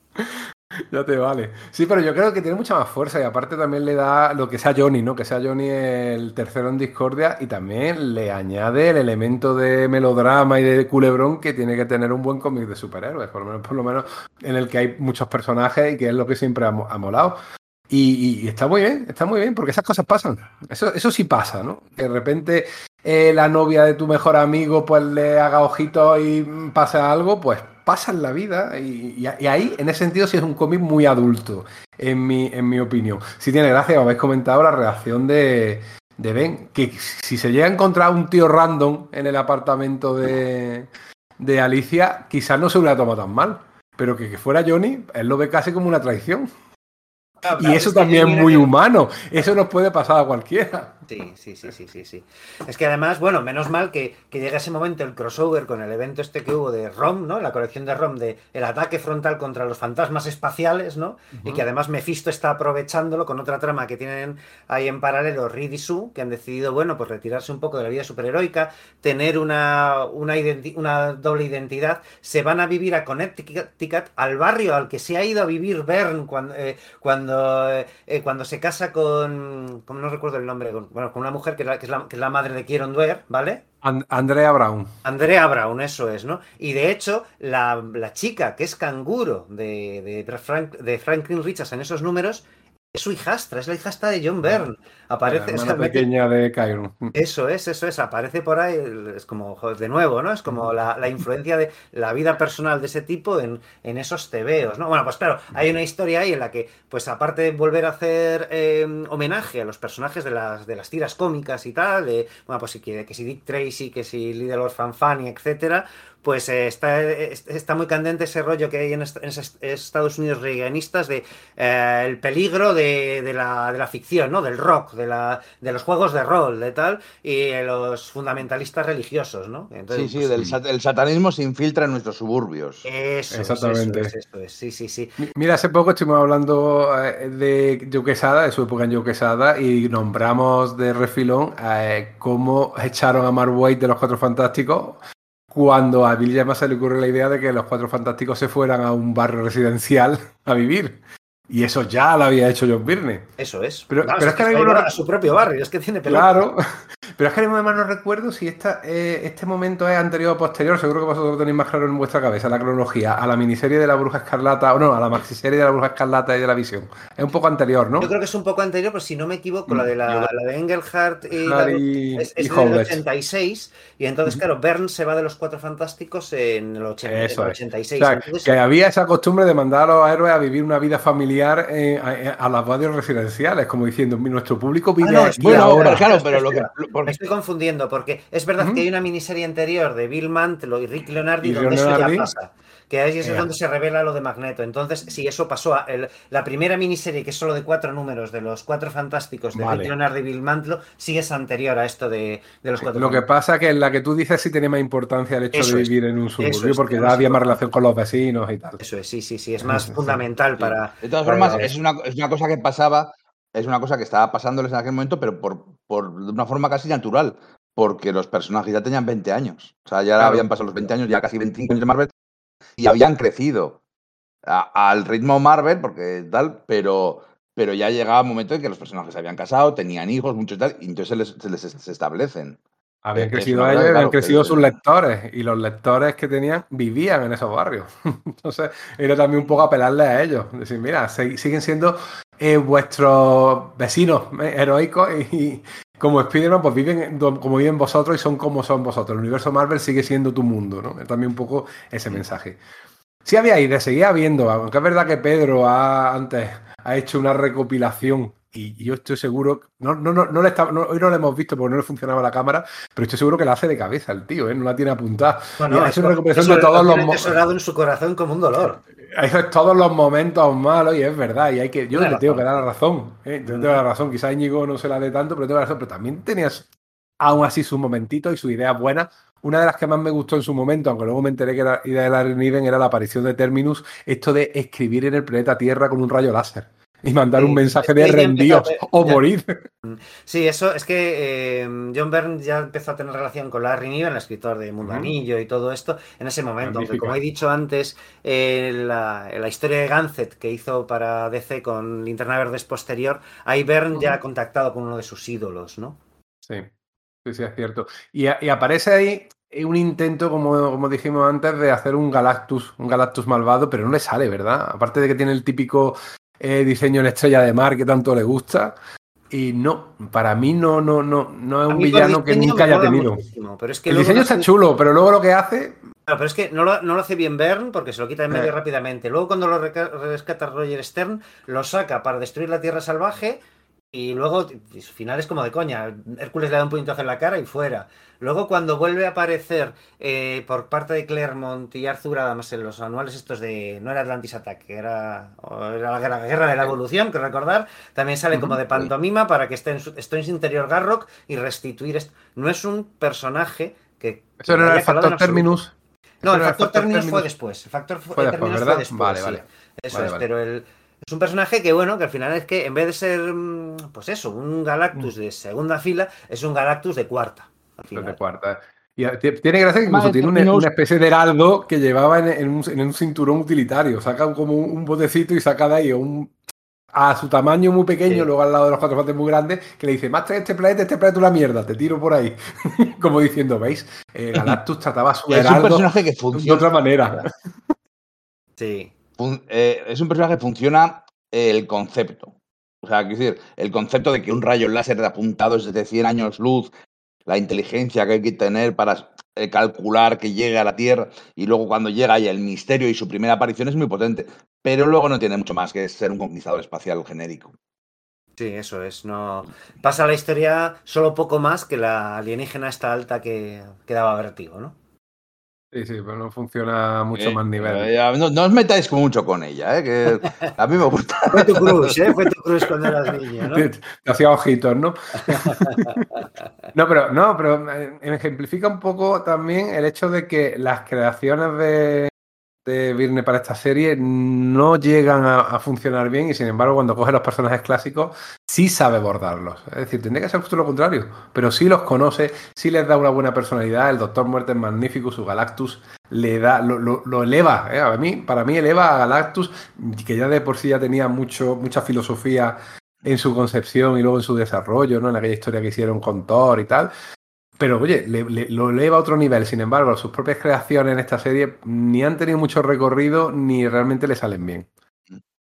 Bueno, pues Sí, por eso decía que es que no es necesariamente, no es necesariamente un baremo de- del éxito el crear unos personajes, sino el hacer muy bien lo que tiene que hacer, que es contar historias de los cuatro fantásticos, llevarles a ciudades desconocidas, a planetas raros, a pueblos y tal, a hacer la aventura del día, el sentido de la maravilla, el descubrimiento. A mí me vuelve loco, volviendo un segundo atrás, eh, esa nave espacial en la zona negativa que lleva miles de años dando vueltas. eh, que son como 500 pilotos, eh, 500 que llevan, y luego llevan a toda una especie alienígena congelada y están buscando y tal, y llevan tanto tiempo en la nave espacial que cuando encuentran un planeta de verdad, ya están adaptados, su, su su genética se ha adaptado a la nave y ya no saben vivir en el planeta. Entonces, encima, bueno, pues eh, toda su existencia se basa en una mentira y están condenados a vagar por el espacio siempre buscando un planeta que nunca, que aunque lo encuentren, nunca van a poder bajar. Es una, historia brutalísima. Es, es ciencia ficción muy clásica y muy Star Trek también. ¿eh? Yo es que toda historia del espacio que encuentran civilizaciones, cuando lo vi digo, oye, nunca se me había eh, encendido la chispilla y ahora al verlas con esos ojos digo, no, es que es Star Trek, que sabemos que el tío le encanta. Bueno, es Que que ha hecho TVOs de Star Trek y fotonovelas. Ha hecho de fotonovelas de Star Trek, cogiendo fotogramas de la serie original e inventando historias nuevas, que hay que tener cara dura el tío. Claro, Eso es ser muy friki, ¿eh? Uf, uf, uf, uf, uf, pero vamos, terrible, vamos. Bueno, chicos, Bueno, ya- yo creo que, que en el Sí, ya todo es un poco marcha atrás. Vuelve a sacar la sola negativa, vuelve a sacar una cúpula en la cual el tiempo pasa más lento que en el exterior. Y aquello ya no tiene gracia y de hecho acaba abruptamente con episodios dibujados por Jerry Ordway. Bastante bien Claro, el dibujados. tema por es ese, que es que él se larga de pronto. O sea, está haciendo esa Sí, sí, serie, sí. Ya, ya se le nota a que está muy, muy a medio gas. Tiene una discusión con Danny O'Neill porque no le aprueba un número de Hulk en el que pues toda la- todas las viñetas son splash pages y que no, está que no están justificadas como... Pero luego él se queja de que, de que bueno, pues a, a, a Walt Simonson sí le dejaron haciendo, hacerlo con Thor, con el enfrentamiento contra Jormungarder, ¿no? Contra la, serpiente esta de Midgard. Ya, pero es que si ves ese TVO con, con, eh, pues eso, con el, con el indio este en el desierto, con Yunque y Martillo y tal, no está muy justificado que todo fuese Splash Pages. Entonces, Denny O'Neill se lo rechaza y es como la excusa prácticamente que Byrne tiene para decir, mira, estoy harto. De hecho, le dice a Mike Carlin, eh, te lo voy a poner muy fácil. Jim Shooter te está presionando para que me putes, me largo de la colección. Y entonces él, pues deja, bueno, lo que parece que sea un poco su modus operandi habitual a partir de entonces, abandona la colección sin acabar esa saga en la que, bueno, por un lado en Hulk tiene a los Vengadores Costa Oeste pegándose con Hulk, pues se va. Y por otro lado tiene a los Vengadores Costa Oeste como apoyo de los, de, lo- de los Cuatro Fantásticos fuera de la cúpula eso. Y se va y deja que otros autores finalicen, pues sí, con sus ideas y tal, que finalicen esos números, ¿no? Además ¿Y a las puertas del, del número Como 300. 300. Eso es, pero que es, que es como cosa muy curiosa. ese sí. rollo de no aguantes tan bestia que dices, joder, aguantas hasta el número 300, te, te vas por todo lo alto. No, no, no, no. El tío dice, Mm. mira, no, me voy a hacer a Superman y esto lo, lo dejo tirado como un trapito. Hay que decir que cuando volvió a Marvel, una de las primeras cosas que hizo fue Los Vengadores Costa Oeste. Sí, eso es, eso es. O sea, que tuvo gracia. Debían Y, también nos hemos, eh, nos hemos nombrado, que quiero nombrarlo aunque sea levemente, esa, brevemente, esa historia en la cual deciden si tienen que matar o no a Hitler. Ah, sí, sí, sí, sí. sí, sí. Aunque luego la resolución es terrible y remite casi a la historia fundacional esta de, de la etapa del pueblo pequeño, ¿no? De, de la pesadilla en el, en, el, en, el, en el pueblecito, porque al final resulta que era un rollo ahí psíquico de que estaban conectadas las máquinas, que, que la verdad que tiene muy poco fundamento. Y que además lo he leído un par de veces para entender y no acabo de entender lo que Sí, pasaba no, ahí, no pero es que muy- tampoco tiene importancia, la Sí, verdad. eso es, es como uf, el, el esfuerzo que me haría tratar de hacerme, generarme yo un headcanon, porque el TVO no me acaba de dar verdaderamente la explicación, no me merece el disfrute que esto me está eh, dispensando, ¿no? Y bueno, casi que acabamos, ¿verdad? Incluso desmintiendo un poquito algunas cosas que leemos de, bueno, gente y amigates con muy buena intención que dice que somos demasiado nostálgicos y demasiado apegados a esta época. No, no, la vemos con unos ojos muchas veces muy críticas. Hay cosas que es verdad que no nos gustan que nos toquen, pero hay cosas que las vemos que aunque nos gustan muchísimo y esta etapa de los Cuatro Fantásticos, sobre todo su primera mitad, es fabulosa. Sí, es verdad que también tiene sus cositas que hay que achacarle a un autor tan grande, tan importante, pero tan con sus cosas como, como John Byrne. Sí, que está además este es como es- el, el espejo donde se refleja casi todas la- las facetas de esa personalidad que, bueno, la idea que tenemos de la personalidad de Bern, que, sa- que lo persona, bueno y lo malo, el ego, la mala leche, pero también meter argumentos muy avanzados en su tiempo, ¿eh? aunque parezca, aunque ahora se ha convertido en un señor muy cascarrabia, sí que va metiendo cositas muy modernas, ¿eh? cositas muy mm, eso, que, que abrieron camino, que abrieron camino a- al cómic y a, y a la concepción que se tenía de él. No, mira, Estrella del Norte, o sea, por ejemplo. Claro. O la capitana Maggie Sawyer en, en- en Superman, en fin, un montón de cos- cositas que va metiendo que "Pues este tío también tenía una idea un poco avanzada, ¿eh? que no es, yo te digo, el señor tu coñazo que es ahora. Ujú. Bueno, Pero yo, bueno, me ya- enfado, yo me enfado y no respiro. Viernes Dios. Es uno de los grandes, sin duda alguna. Muy bien, ¿algo más que añadir, chicos? Nada, ha sido un placer como siempre grabar con vosotros y espero que a nuestros amigos que nos oyen fielmente, incluso ahora en verano que estamos apareciendo con una periodicidad un poco más extraña, están siendo fieles y les siguen gustando mucho los programas que estamos haciendo, tío, que, que es una alegría eh, grabar para vosotros. Muchísimas gracias a todos los que aguantáis hasta aquí, porque tenéis mucho mérito y nos dais, nos dais vidilla. Básicamente es eso, ¿no? Somos los cuatro fantásticos y tú sabes lo que eso significa. Aunque Pedro hace un rato ha dicho abandono los cuatro fantásticos. Claro, no podía ser de otro modo, ¿no? Esto es- Tenía que haberlo dicho, improvisado. Muy bien, chicos. Oye, que lo de los cuatro fantásticos, cosa de nuestro amigo Paco Hernández, ¿eh? nosotros nunca nos decimos esas cosas. ¿eh? Bueno, No porque, no porque quién es su. A ver, se supone que era yo, ¿eh? Sí. Bueno, lo dicho, chicos. Oye, un abrazo. Lo que ha, comentado Enrique. Muchísimas gracias a todos vosotros, eh, oyentes, por estar ahí al pie del cañón, haciendo esto posible. Sin vuestro interés, pues esto igual no tendría sentido. Y vaya que sí lo tiene. Yo disfruto de estos, de estos podcasts muchísimo.